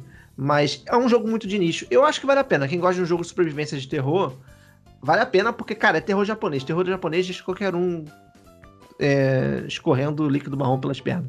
Caraca, pode falar que as pessoas se cagam na calça, ô Diego. É. Isso aí não, não é palavrão. Bom, vocês é, ficaram bolados com o WarioWare, cara, que veio meio que sem controle de movimento? Acho o WarioWare é uma merda, mas tudo bem, vai lá. Beleza, próximo. Não, não, não, não, não. Sai, não, sai não, daqui, mano. sai daqui. O WarioWare, WarioWare é uma franquia maravilhosa. É, assim, a Nintendo ela tenta sempre colocar um gimmick diferente no WarioWare, né? Então, cada jogo tem uma temática diferente. E dessa vez a temática que a Nintendo tentou usar foi o Joy-Con com, com controlinho dividido. Eu achei, é, pessoalmente, eu achei um desperdício, apesar de gostar muito da franquia e de ter vibrado muito quando veio. Eu achei um desperdício, cara, porque o WarioWare Smooth Moves é o meu favorito, que é o de Wii, porque ele faz um uso fenomenal do emote e sem o Emotion Plus. Foi um dos jogos da janela de lançamento do Wii e, e faz um, um, uso fenomenal. Para mim, é um, jogo que melhor utiliza o emote sozinho. E, e cara, eu queria ver é, mais uma vez o, o jogo utilizando o controle de movimento, mas a gente vai, vai acabar tendo que usar esse esqueminha do controlinho, que eu pessoalmente odeio o Joy-Con virado na lateral. Eu acho horrível e eu só, só jogo quando eu sou obrigado, tipo no Mario Party, por exemplo, você é obrigado a jogar assim, você não pode jogar no seu. Mas no Mario Party, pelo menos você tem a, a, a prerrogativa de, em alguns minigames, ele utiliza o controle de movimento e tal. Então eu espero que o, que o WarioWare ou ele, ou ele faça bom uso do, do, do Joy-Con, ou que pelo menos ele deixe eu jogar com o meu Pro Controle, né? Pelo amor de Deus. Mas eu achei que foi um desperdício. Mas, mas tamo aí, vamos ver qual é. No dia 21 de junho nós tivemos uma dobradinha, nós tivemos o Ender Lilies, que é um jogo indie que tá sendo muito bem falado. Vai sair para as outras plataformas, mas saiu primeiro no Switch. Hollow Knight. Killer? Será? Será que é Hollow Knight Killer? Acho que não, mas é um jogo que me interessa em dar uma chance. O Marcinho também tá, tá bem interessado. E nós tivemos também o Mitopia, que é um porte de, de jogo Wii U, que é um jogo, para quem não conhece, que você coloca seus amigos lá e grandes personalidades para você poder bater neles. Basicamente isso, que é a, a, parte mais interessante do jogo, né, Danilo? É você tomar café com o Diego, é você lutar com o Coelho, é você se vingar do Marcelo e do Marcinho. Sim, cara, Mitopia realmente é mais um daqueles jogos que você vai sempre olhar com muito desdém e preconceito pelos gráficos simplistas e por também ter os falidos Mis, né, como protagonistas. Mas você resumiu aí, o Mitopia eu acho que ele brilha no quesito de você poder, como numa grande história de uma peça teatral, escolher amigos, pessoas, personalidades, personagens conhecidos e colocar para assumir papéis diferentes e sempre com muito teor de humor, cara. Então, Mitopia, desde o começo ao fim do jogo, em todas as cenas, tudo que acontece, do momento que você cria seu personagem ou os personagens até as falas do jogo, o tempo todo você tá vivendo uma grande peça de uma grande história ali, né, de, de comédia. Eu acho que o Mitopia ele é um jogo que ele traz esse relaxamento. Um jogo que foi construído com certeza e concebido para ser jogado em pouquinho de pouquinho em pouquinho, né? Fragmentado, porque o próprio jogo, é, a cada 10 minutos de gameplay, ele sugere que você faça uma pausa. E você percebe que, mesmo que no começo você comece a ignorar e continue jogando, depois de um tempo começa a fazer sentido, né? Você percebe que o jogo começa a te sugerir para você parar na hora que você já tá de saco cheio. E eu acho que o Mitopia ele estraga no ponto da repetição. Ele repete a fórmula o tempo todo. E, e chega uma hora que tudo já aconteceu, não tem mais nada novo. E mesmo as coisas novas, quando acontecem, é simplesmente o mais do mesmo num cenário novo, o mais do mesmo com uma piada nova, o mais do mesmo é um problema igual disfarçado de novo. Então, cara, eu, eu sinto em dizer que o Mitopia, ele é, para muitos, uma porta de entrada pro RPG, já que muitas pessoas têm dificuldade de jogar um JRPG complexo, como o próprio Bravely Default que a gente comentou aqui. Mas ele é um jogo que, que ele cansa rápido, sabe? E se não fosse pelo botão de acelerar os diálogos e os, e os eventos que acontecem no jogo para passar mais rápido, eu acho que eu já teria desistido. Ainda, ainda não terminei, ainda não terminei o jogo.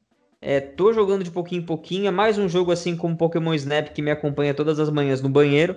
Mas eu acho que se você gosta de um jogo para relaxar depois de Animal Crossing e já terminou o New Pokémon Snap, eu experimentaria o Mitopia. Até Cara, porque ele não é full price.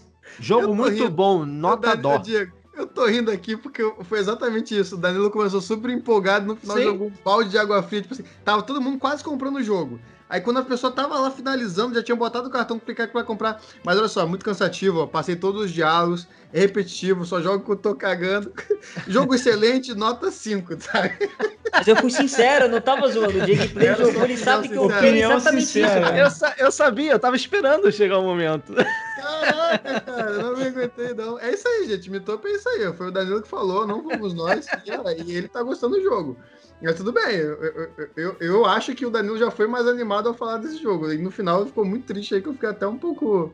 Um pouco. Foi um plot twist, fiquei um pouco decepcionado. Mas no dia 22 de junho a gente teve o retorno de Alex Kidd em Alex Kidd em Miracle World DX, que é mais um jogo aí para pegar a galera pela nostalgia. E no dia 25 de junho, Marcinho, nós tivemos uma dobradinha. Uma dobradinha de jogos de esporte e de jogos de esporte que o senhor gosta muito. Que foi o lançamento de Mario Golf Super Rush e a chegada daquele jogo. Toninho Falcão, Tony Hawk's Pro Skater 1 mais 2. Inclusive, tem vídeo de comparação no canal do DigPlay que ficou excelente. Eu não assisti ainda, mas eu sei que ficou excelente, eu vou assistir depois. Marcinho, dois jogos de esporte, dois jogos muito bons, duas franquias que você ama de paixão, então vai que é tua. Cara, foram dois lançamentos maravilhosos para quem curte. Mario Golf tá excelente. Acabei de zerar a campanha, deu pouco mais de 8 horas. E assim, para quem tá afim de jogar só pela campanha, acho que não vale a pena, mas se você está afim de jogar e gosta de jogar online com seus amigos e tal, agora é a hora porque você vai conseguir aproveitar. Ainda tem bastante gente para jogar online com você e tal. A galera tá hypada. É um jogo muito bacana. É, teve algumas críticas, eu acho que as críticas são. Eu tava até comentando com o pessoal, cara, é um jogo de Mario do Golf, a galera quer mais o que, né? Eu achei que, que o que colocaram no jogo ali foi, ficou muito bom. Você tem o Speed Golf, você tem o Battle Golf, é, é bacana você, você, é, dá uma tacada e você vai correndo até onde a bola foi. Eu achei isso super interessante no jogo, cara. É, é, é divertido, é, é, interessante, sabe? E é aquilo, não, não tem é, muito mais para onde correr, né? Ah, é um jogo nota 7? É, isso é, é bom, é bacana. E agora o Tony Hawk's Pro Skater, cara. Esse aí já é um jogo, para mim, nota 10. É o remake aí de um dos jogos mais é, marcante da história, um dos Metacritics mais altos de todos aí, acho que o Metacritic 97, 98 no, no Tony Hawk's Pro Skater 2. que é um jogo muito bom. Muita gente torce o nariz sem nunca ter jogado. E para eu que vivi na época, acho que o Tony Hawk 2 foi o jogo que eu mais joguei no, no, no, no Play 1 na minha vida. Então, assim, maravilhoso demais. É um jogo arcade, é, de skate mesmo, é só cultura ali, porque o gameplay é total arcade, você exploração, pegar os coletáveis e tal. Agora, você reviver é, as manobras, as músicas, os gráficos, muito, muito bacana, ficou muito legal. A gameplay eles ajustaram, não é a gameplay original, eles pegaram a gameplay do 3 e do 4 e misturaram com a gameplay do 1 e do 2. Ficou muito bom. Assim, é anos-luz à frente do que a série estava se tornando, que os últimos jogos da série Tony Hawk realmente estavam muito, muito ruins. Eu mesmo não esperava nada desse jogo. O Marcelo sabe, eu fui. Cara, paguei é, minha língua total com esse jogo, cara. Total. Porque eu tava muito desanimado e felizmente tava errado, porque é maravilhoso. E o porte ficou muito bom, cara. O Diegão fez o vídeo da Dig Foundry, né? Melhor que a Digital Foundry. E assim, é, tá rodando a 30 FPS. E no movimento ali, na, na hora da gameplay, é, tudo bem, você tem uma, uma, textura reduzida e tal, mas você não percebe na hora do movimento. Né? Eu tava até no, no, no Twitter mais cedo, vi um print do Koguma. Cara, o print dele ali, a Letícia Buffoni, não dá para saber se, qual versão você tá, mano. Porque ali na hora do movimento do jogo, é, fica imperceptível mesmo. Você tem que é um jogo muito frenético, então você tem que parar o jogo e, e prestar atenção nos detalhes no chão e tal, para você ver que realmente é tem uma diminuída aqui, mas o jogo tá inteiramente lá, tá todinho. Então é, é bacana, cara. Vale muito a pena. Ele não é preço cheio, então 200 reais aí vale muito a pena esse jogo, cara. Eu recomendo demais. Para quem, para quem é fã, acho que dispensa comentários e para quem quer se aventurar, vale a pena. É um jogo muito acessível, muito divertido. É, quer você queira só dar um rolê, ou você, se você for viciadão, quiser fazer 100% em tudo, é um jogo bem desafiador também. Tem online, você pode fazer suas próprias fases. É completo, cara, vale muito a pena. É, vale a pena mesmo. Eu peguei o jogo para fazer conteúdo, porque a Activision me mandou a chave do jogo. Falei, ah, vou fazer um gameplay aqui, né? E fiquei curioso para saber na versão do Switch. Aí quando eu fiz o gameplay, eu já curti a versão do Switch sem jogar a versão do PS4. É, eu já tinha curtido a versão. Foi um porte bom. Ele tá estável, ou seja, você vai jogar 30 FPS. Não sei se é travado, mas eu não senti quedas de FPS. Até mesmo em fases maiores, como a fase da escola do Pro Skater 1. Então é, é um jogo que tá bem legal, tá bem divertido. E eu comecei a tomar gosto pelo jogo, cara, fazendo a comparação e aí até pedi algumas dicas pro Marcinho. Marcelo também me ajudou em algumas coisas. E eu tô curtindo, cara. Vai ser o jogo que eu vou pegar para quando eu tiver de bobeira. Tipo, eu precisei levar a Nath no trabalho, aí depois eu fui buscar ela, fiquei esperando ela no estacionamento do shopping para poder ela fazer umas coisas lá. E fiquei no, dentro do carro esperando, cara. Meia hora ali, 40 minutinhos, fazendo as missões da fase, jogando lá super de boa. Realmente é um porte que tá muito bom. Eu, eu, eu recomendo demais. Marcinho, te fazer uma pergunta. Modo história do Mario Tênis versus do Mario Golf, os dois 80 km. Quem chega primeiro? Mario Golf, Mario Golf. Cara, o Mario Tênis ele tem umas, umas batalhas muito legais. Só que eu acho que ficou muito sensal a parte fora das batalhas, né? Você tem aquele minimapa lá andando, eu achei meio. A, história também é, é, contada de forma meio. Sabe? São, é umas cutscenes meio estranhas. Enquanto que o, o, Mario Golf ele trabalhou nesse sentido de fazer o roleplay ali. Você tem um mundozinho que você vai andando, você monta seu Mi, você, tá, você se sente imerso ali. As cuts, ele tem cutscenes de verdade, tá? Não são aquelas imagens estáticas. Os personagens vão interagindo. Então, nesse sentido, para mim, a campanha do Mario Golf dá um baile. É bem mais legal do que a do Mario Tênis. Né? Faltou essa, esse investimento no roleplay do Mario Tênis de repente, até você poder usar o seu próprio Mi mesmo seria legal. Agora, para mim, o que peca nas duas é a duração, né? As duas campanhas são bem curtas. A, a, a, do Mario Tênis eu acho que é até mais curta, né? Acho que o Mario Tênis eu zerei em pouco mais de 5 horas a campanha. É, por volta de 5 a 6 horas. 5 a 6 horas, é. Eu acho que eles poderiam ter investido aí para pelo menos umas 15 horas cada campanha, poderiam ter enchido uma linguiçinha aí, seria legal. Mas eu, eu gostei, mas a do Mario Golf é melhor. Danilo, eu já discordo completamente do Marcinho, cara. E Você engraçado é que a campanha do Mario Tennis? Sim, eu prefiro a campanha do Mario Tennis porque o Mario Golf, ele, ele é muito bom. Você tem a criação do Mi, você tem a evolução do personagem aplicando pontos e você percebe esses pontos em força, estamina, speed, é, controle, spin, enfim, você percebe tudo isso que você evolui do seu personagem é, sendo aplicado na, na jogatina, né, cara? Isso é muito legal. Então é um elemento de RPG bem legal que eles colocaram.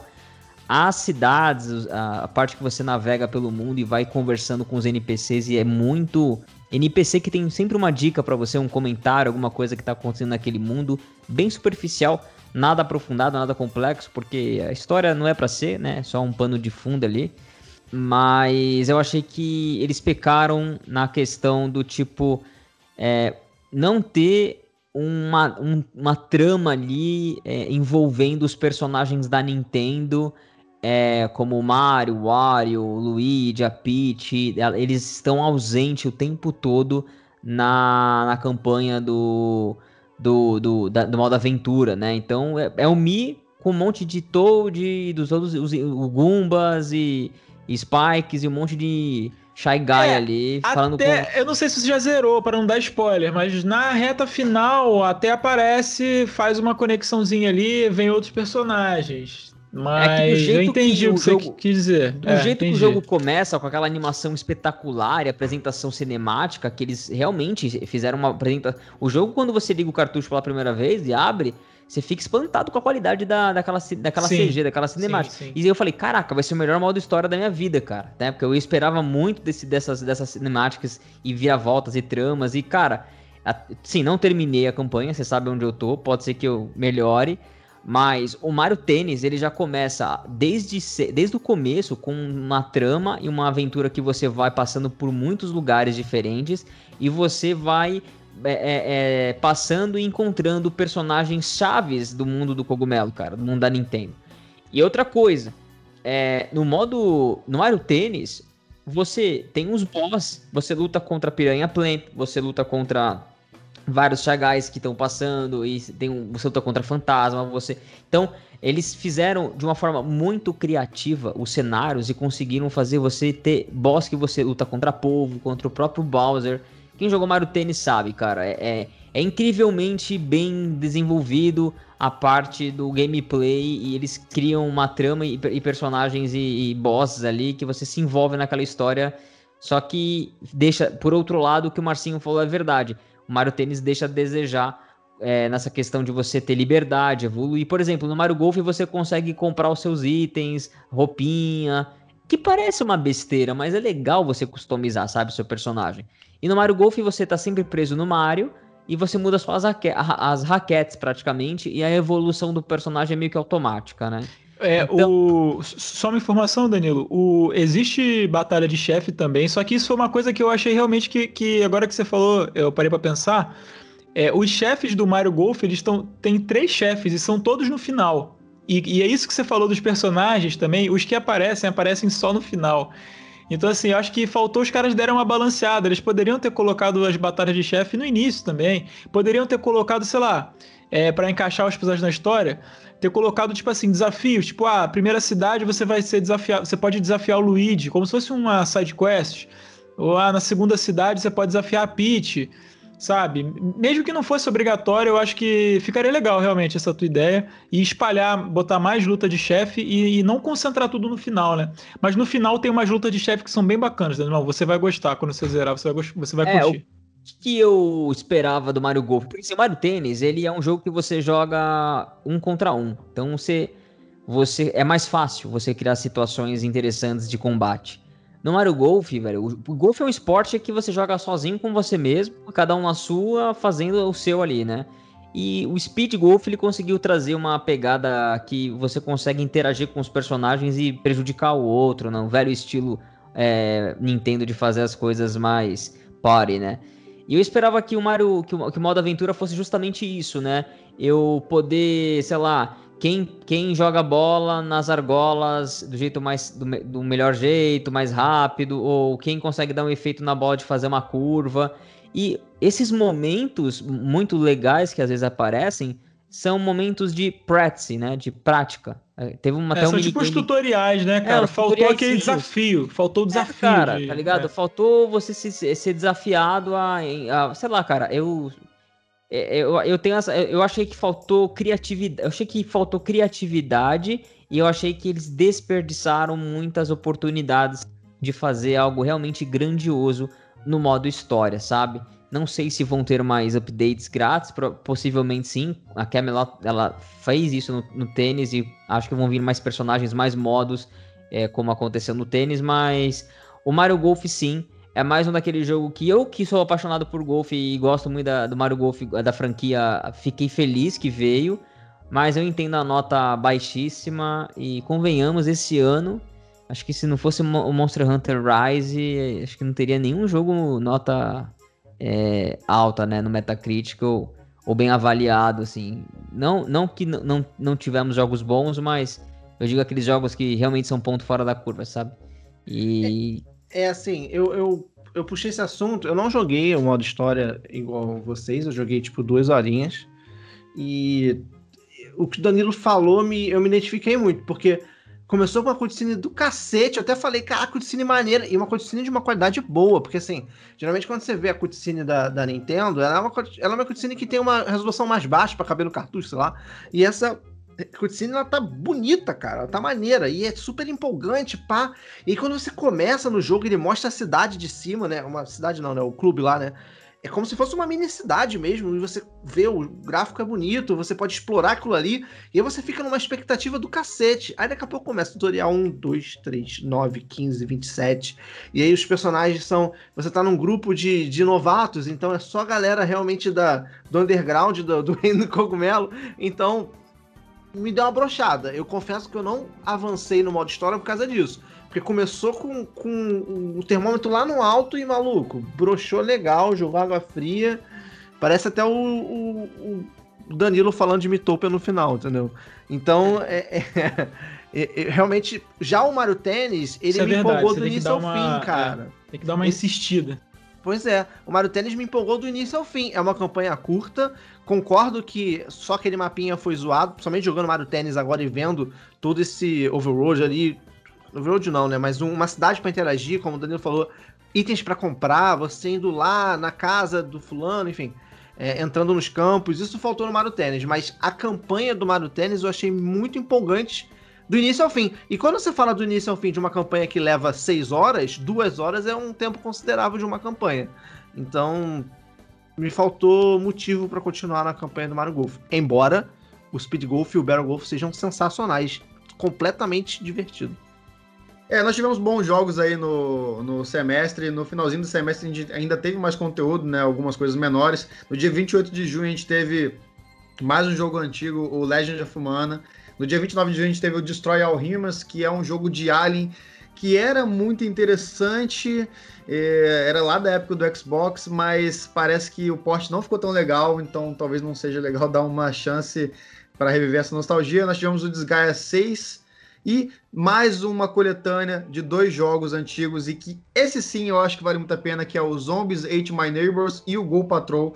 O Zombies Ate My Neighbors é um jogo de zumbi antigo lá da época do Mega Drive e do Super Nintendo que eu torcia muito para vir pro Super Nintendo Online, mas como ele não é um jogo da Nintendo e a gente sabe que as empresas estão optando por vender esses jogos em coletâneas separadas, mas eu acho que o jogo cabe muito bem no Switch porque você pode tirar os Joy-Cons e jogar de dois cooperativo, que é o que importa.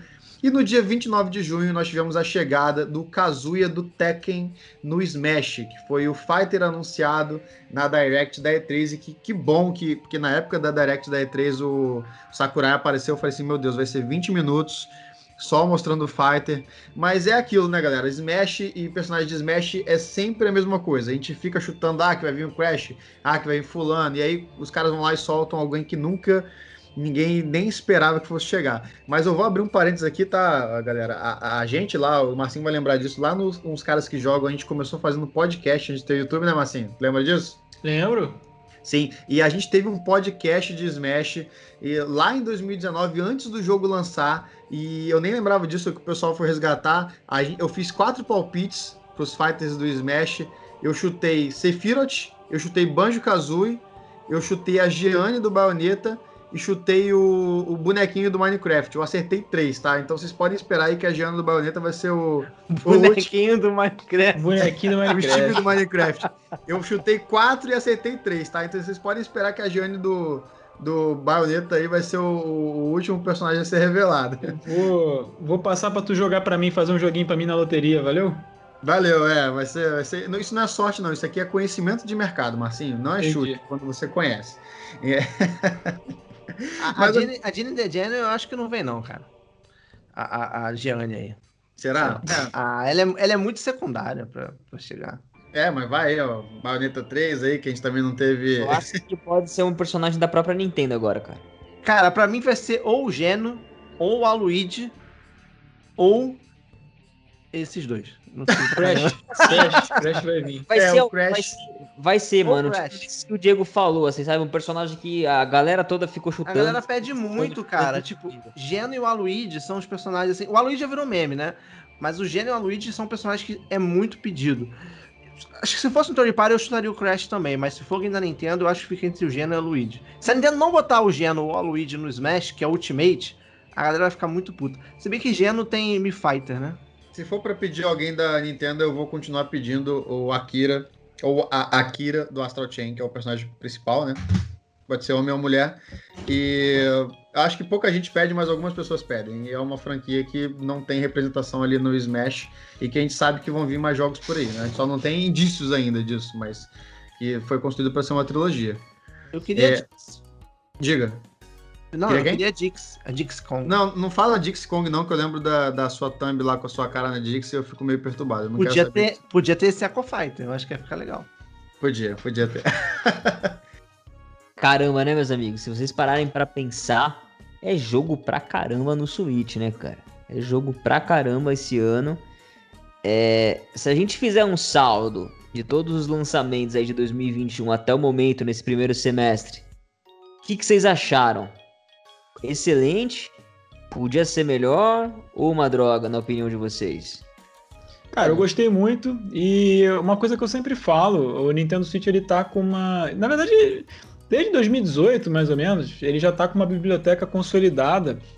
Lembrando que os títulos da Nintendo, eles são os famosos evergreens, né? Eles geralmente eles costumam ser jogados e comprados ao longo de toda a vida útil ali do console. Então, você já tem um console com Mario, com Zelda, com Mario Kart, com Smash, com Splatoon e tal. Então, é, o restante vai, vai fluindo, vai fluindo, né? Então, nós tivemos excelentes é, lançamentos esse semestre para justificar ali você ter, você manter o console. E nós tivemos também excelentes anúncios. Então eu acho que foi um semestre forte. Nintendo segurou. Isso é bem claro nos números, né, cara? É, o Switch está tá vendendo pra caramba ainda. E o segundo semestre promete também. Eu, eu, eu achei que foi ótimo. Eu acho que o primeiro semestre foi só bom, tá? Ele foi só bom. E o segundo semestre vai ser melhor. Vai ser melhor porque vai ter Pokémon, vai ter Metroid, vai ter Mario Party.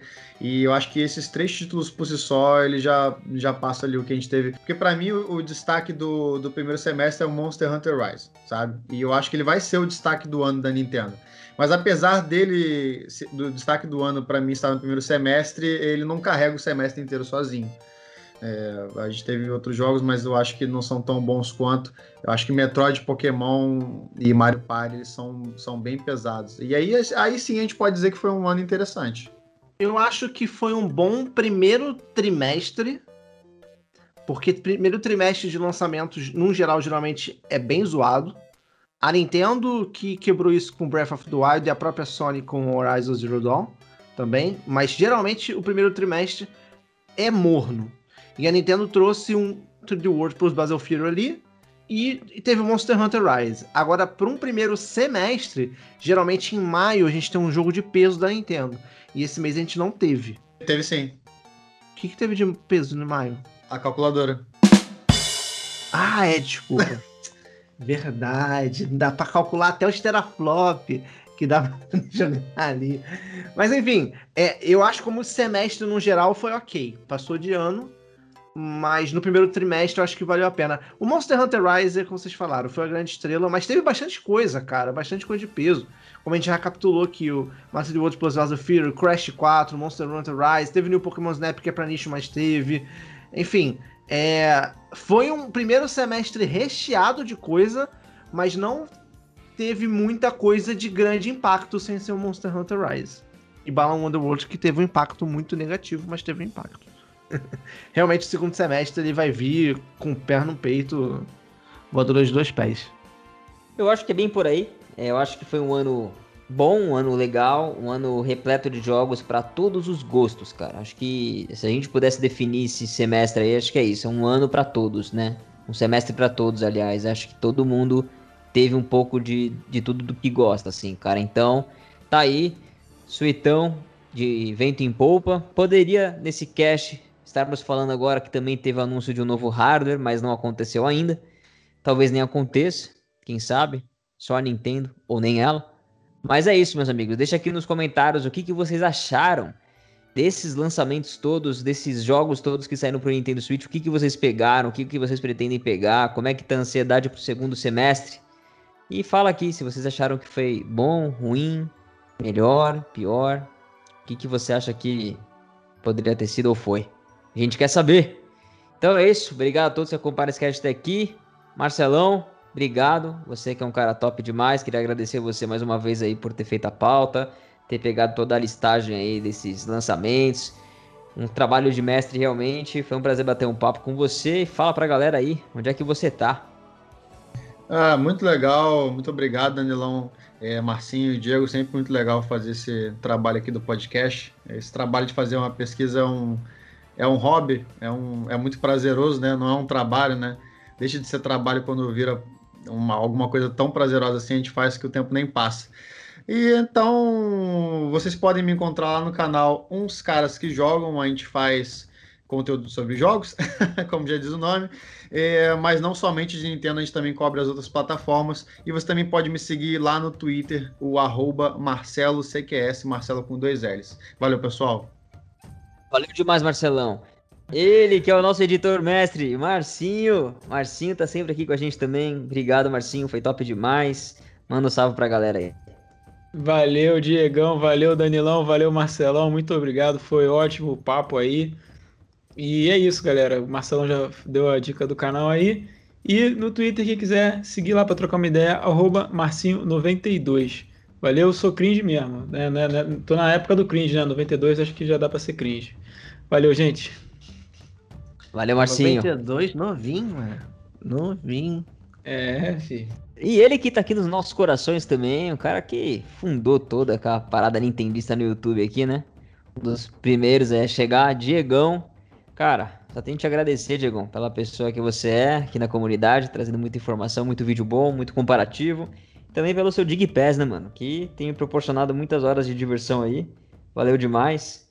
Deixa um salve pra galera e fala um pouco aí do canal, onde é que a galera pode trocar uma ideia contigo. Show. É, obrigado pelo convite. Valeu, Marcinho. Mar... Valeu, Marcelo. Foi um bate-papo bem legal. E canal de gameplay no YouTube, conteúdo de Nintendo em geral. Dá uma passadinha lá. Muito do que a gente falou aqui é, tem vídeo lá no canal. Ali o Pokémon Snap, Tony Hawk, Monster Hunter Rise, uh, Preview Default. Tudo isso lá tem um, uma análise rápida, ou um gameplay, ou um comparativo de gráfico dá uma olhadinha lá, que se ser algum vídeo vocês vão curtir. É, no Twitter e no Instagram você pode me achar pelo arroba canal Digplay. E é isso. Até o próximo aí que. Esse, eu já não sei mais qual é esse, essa edição, quantas edições já fiz parte, mas com certeza no futuro vou estar tá aí de novo. Valeu. Valeu. Um tapa na pata do coelho para dar sorte. Valeu! Valeu! Falou!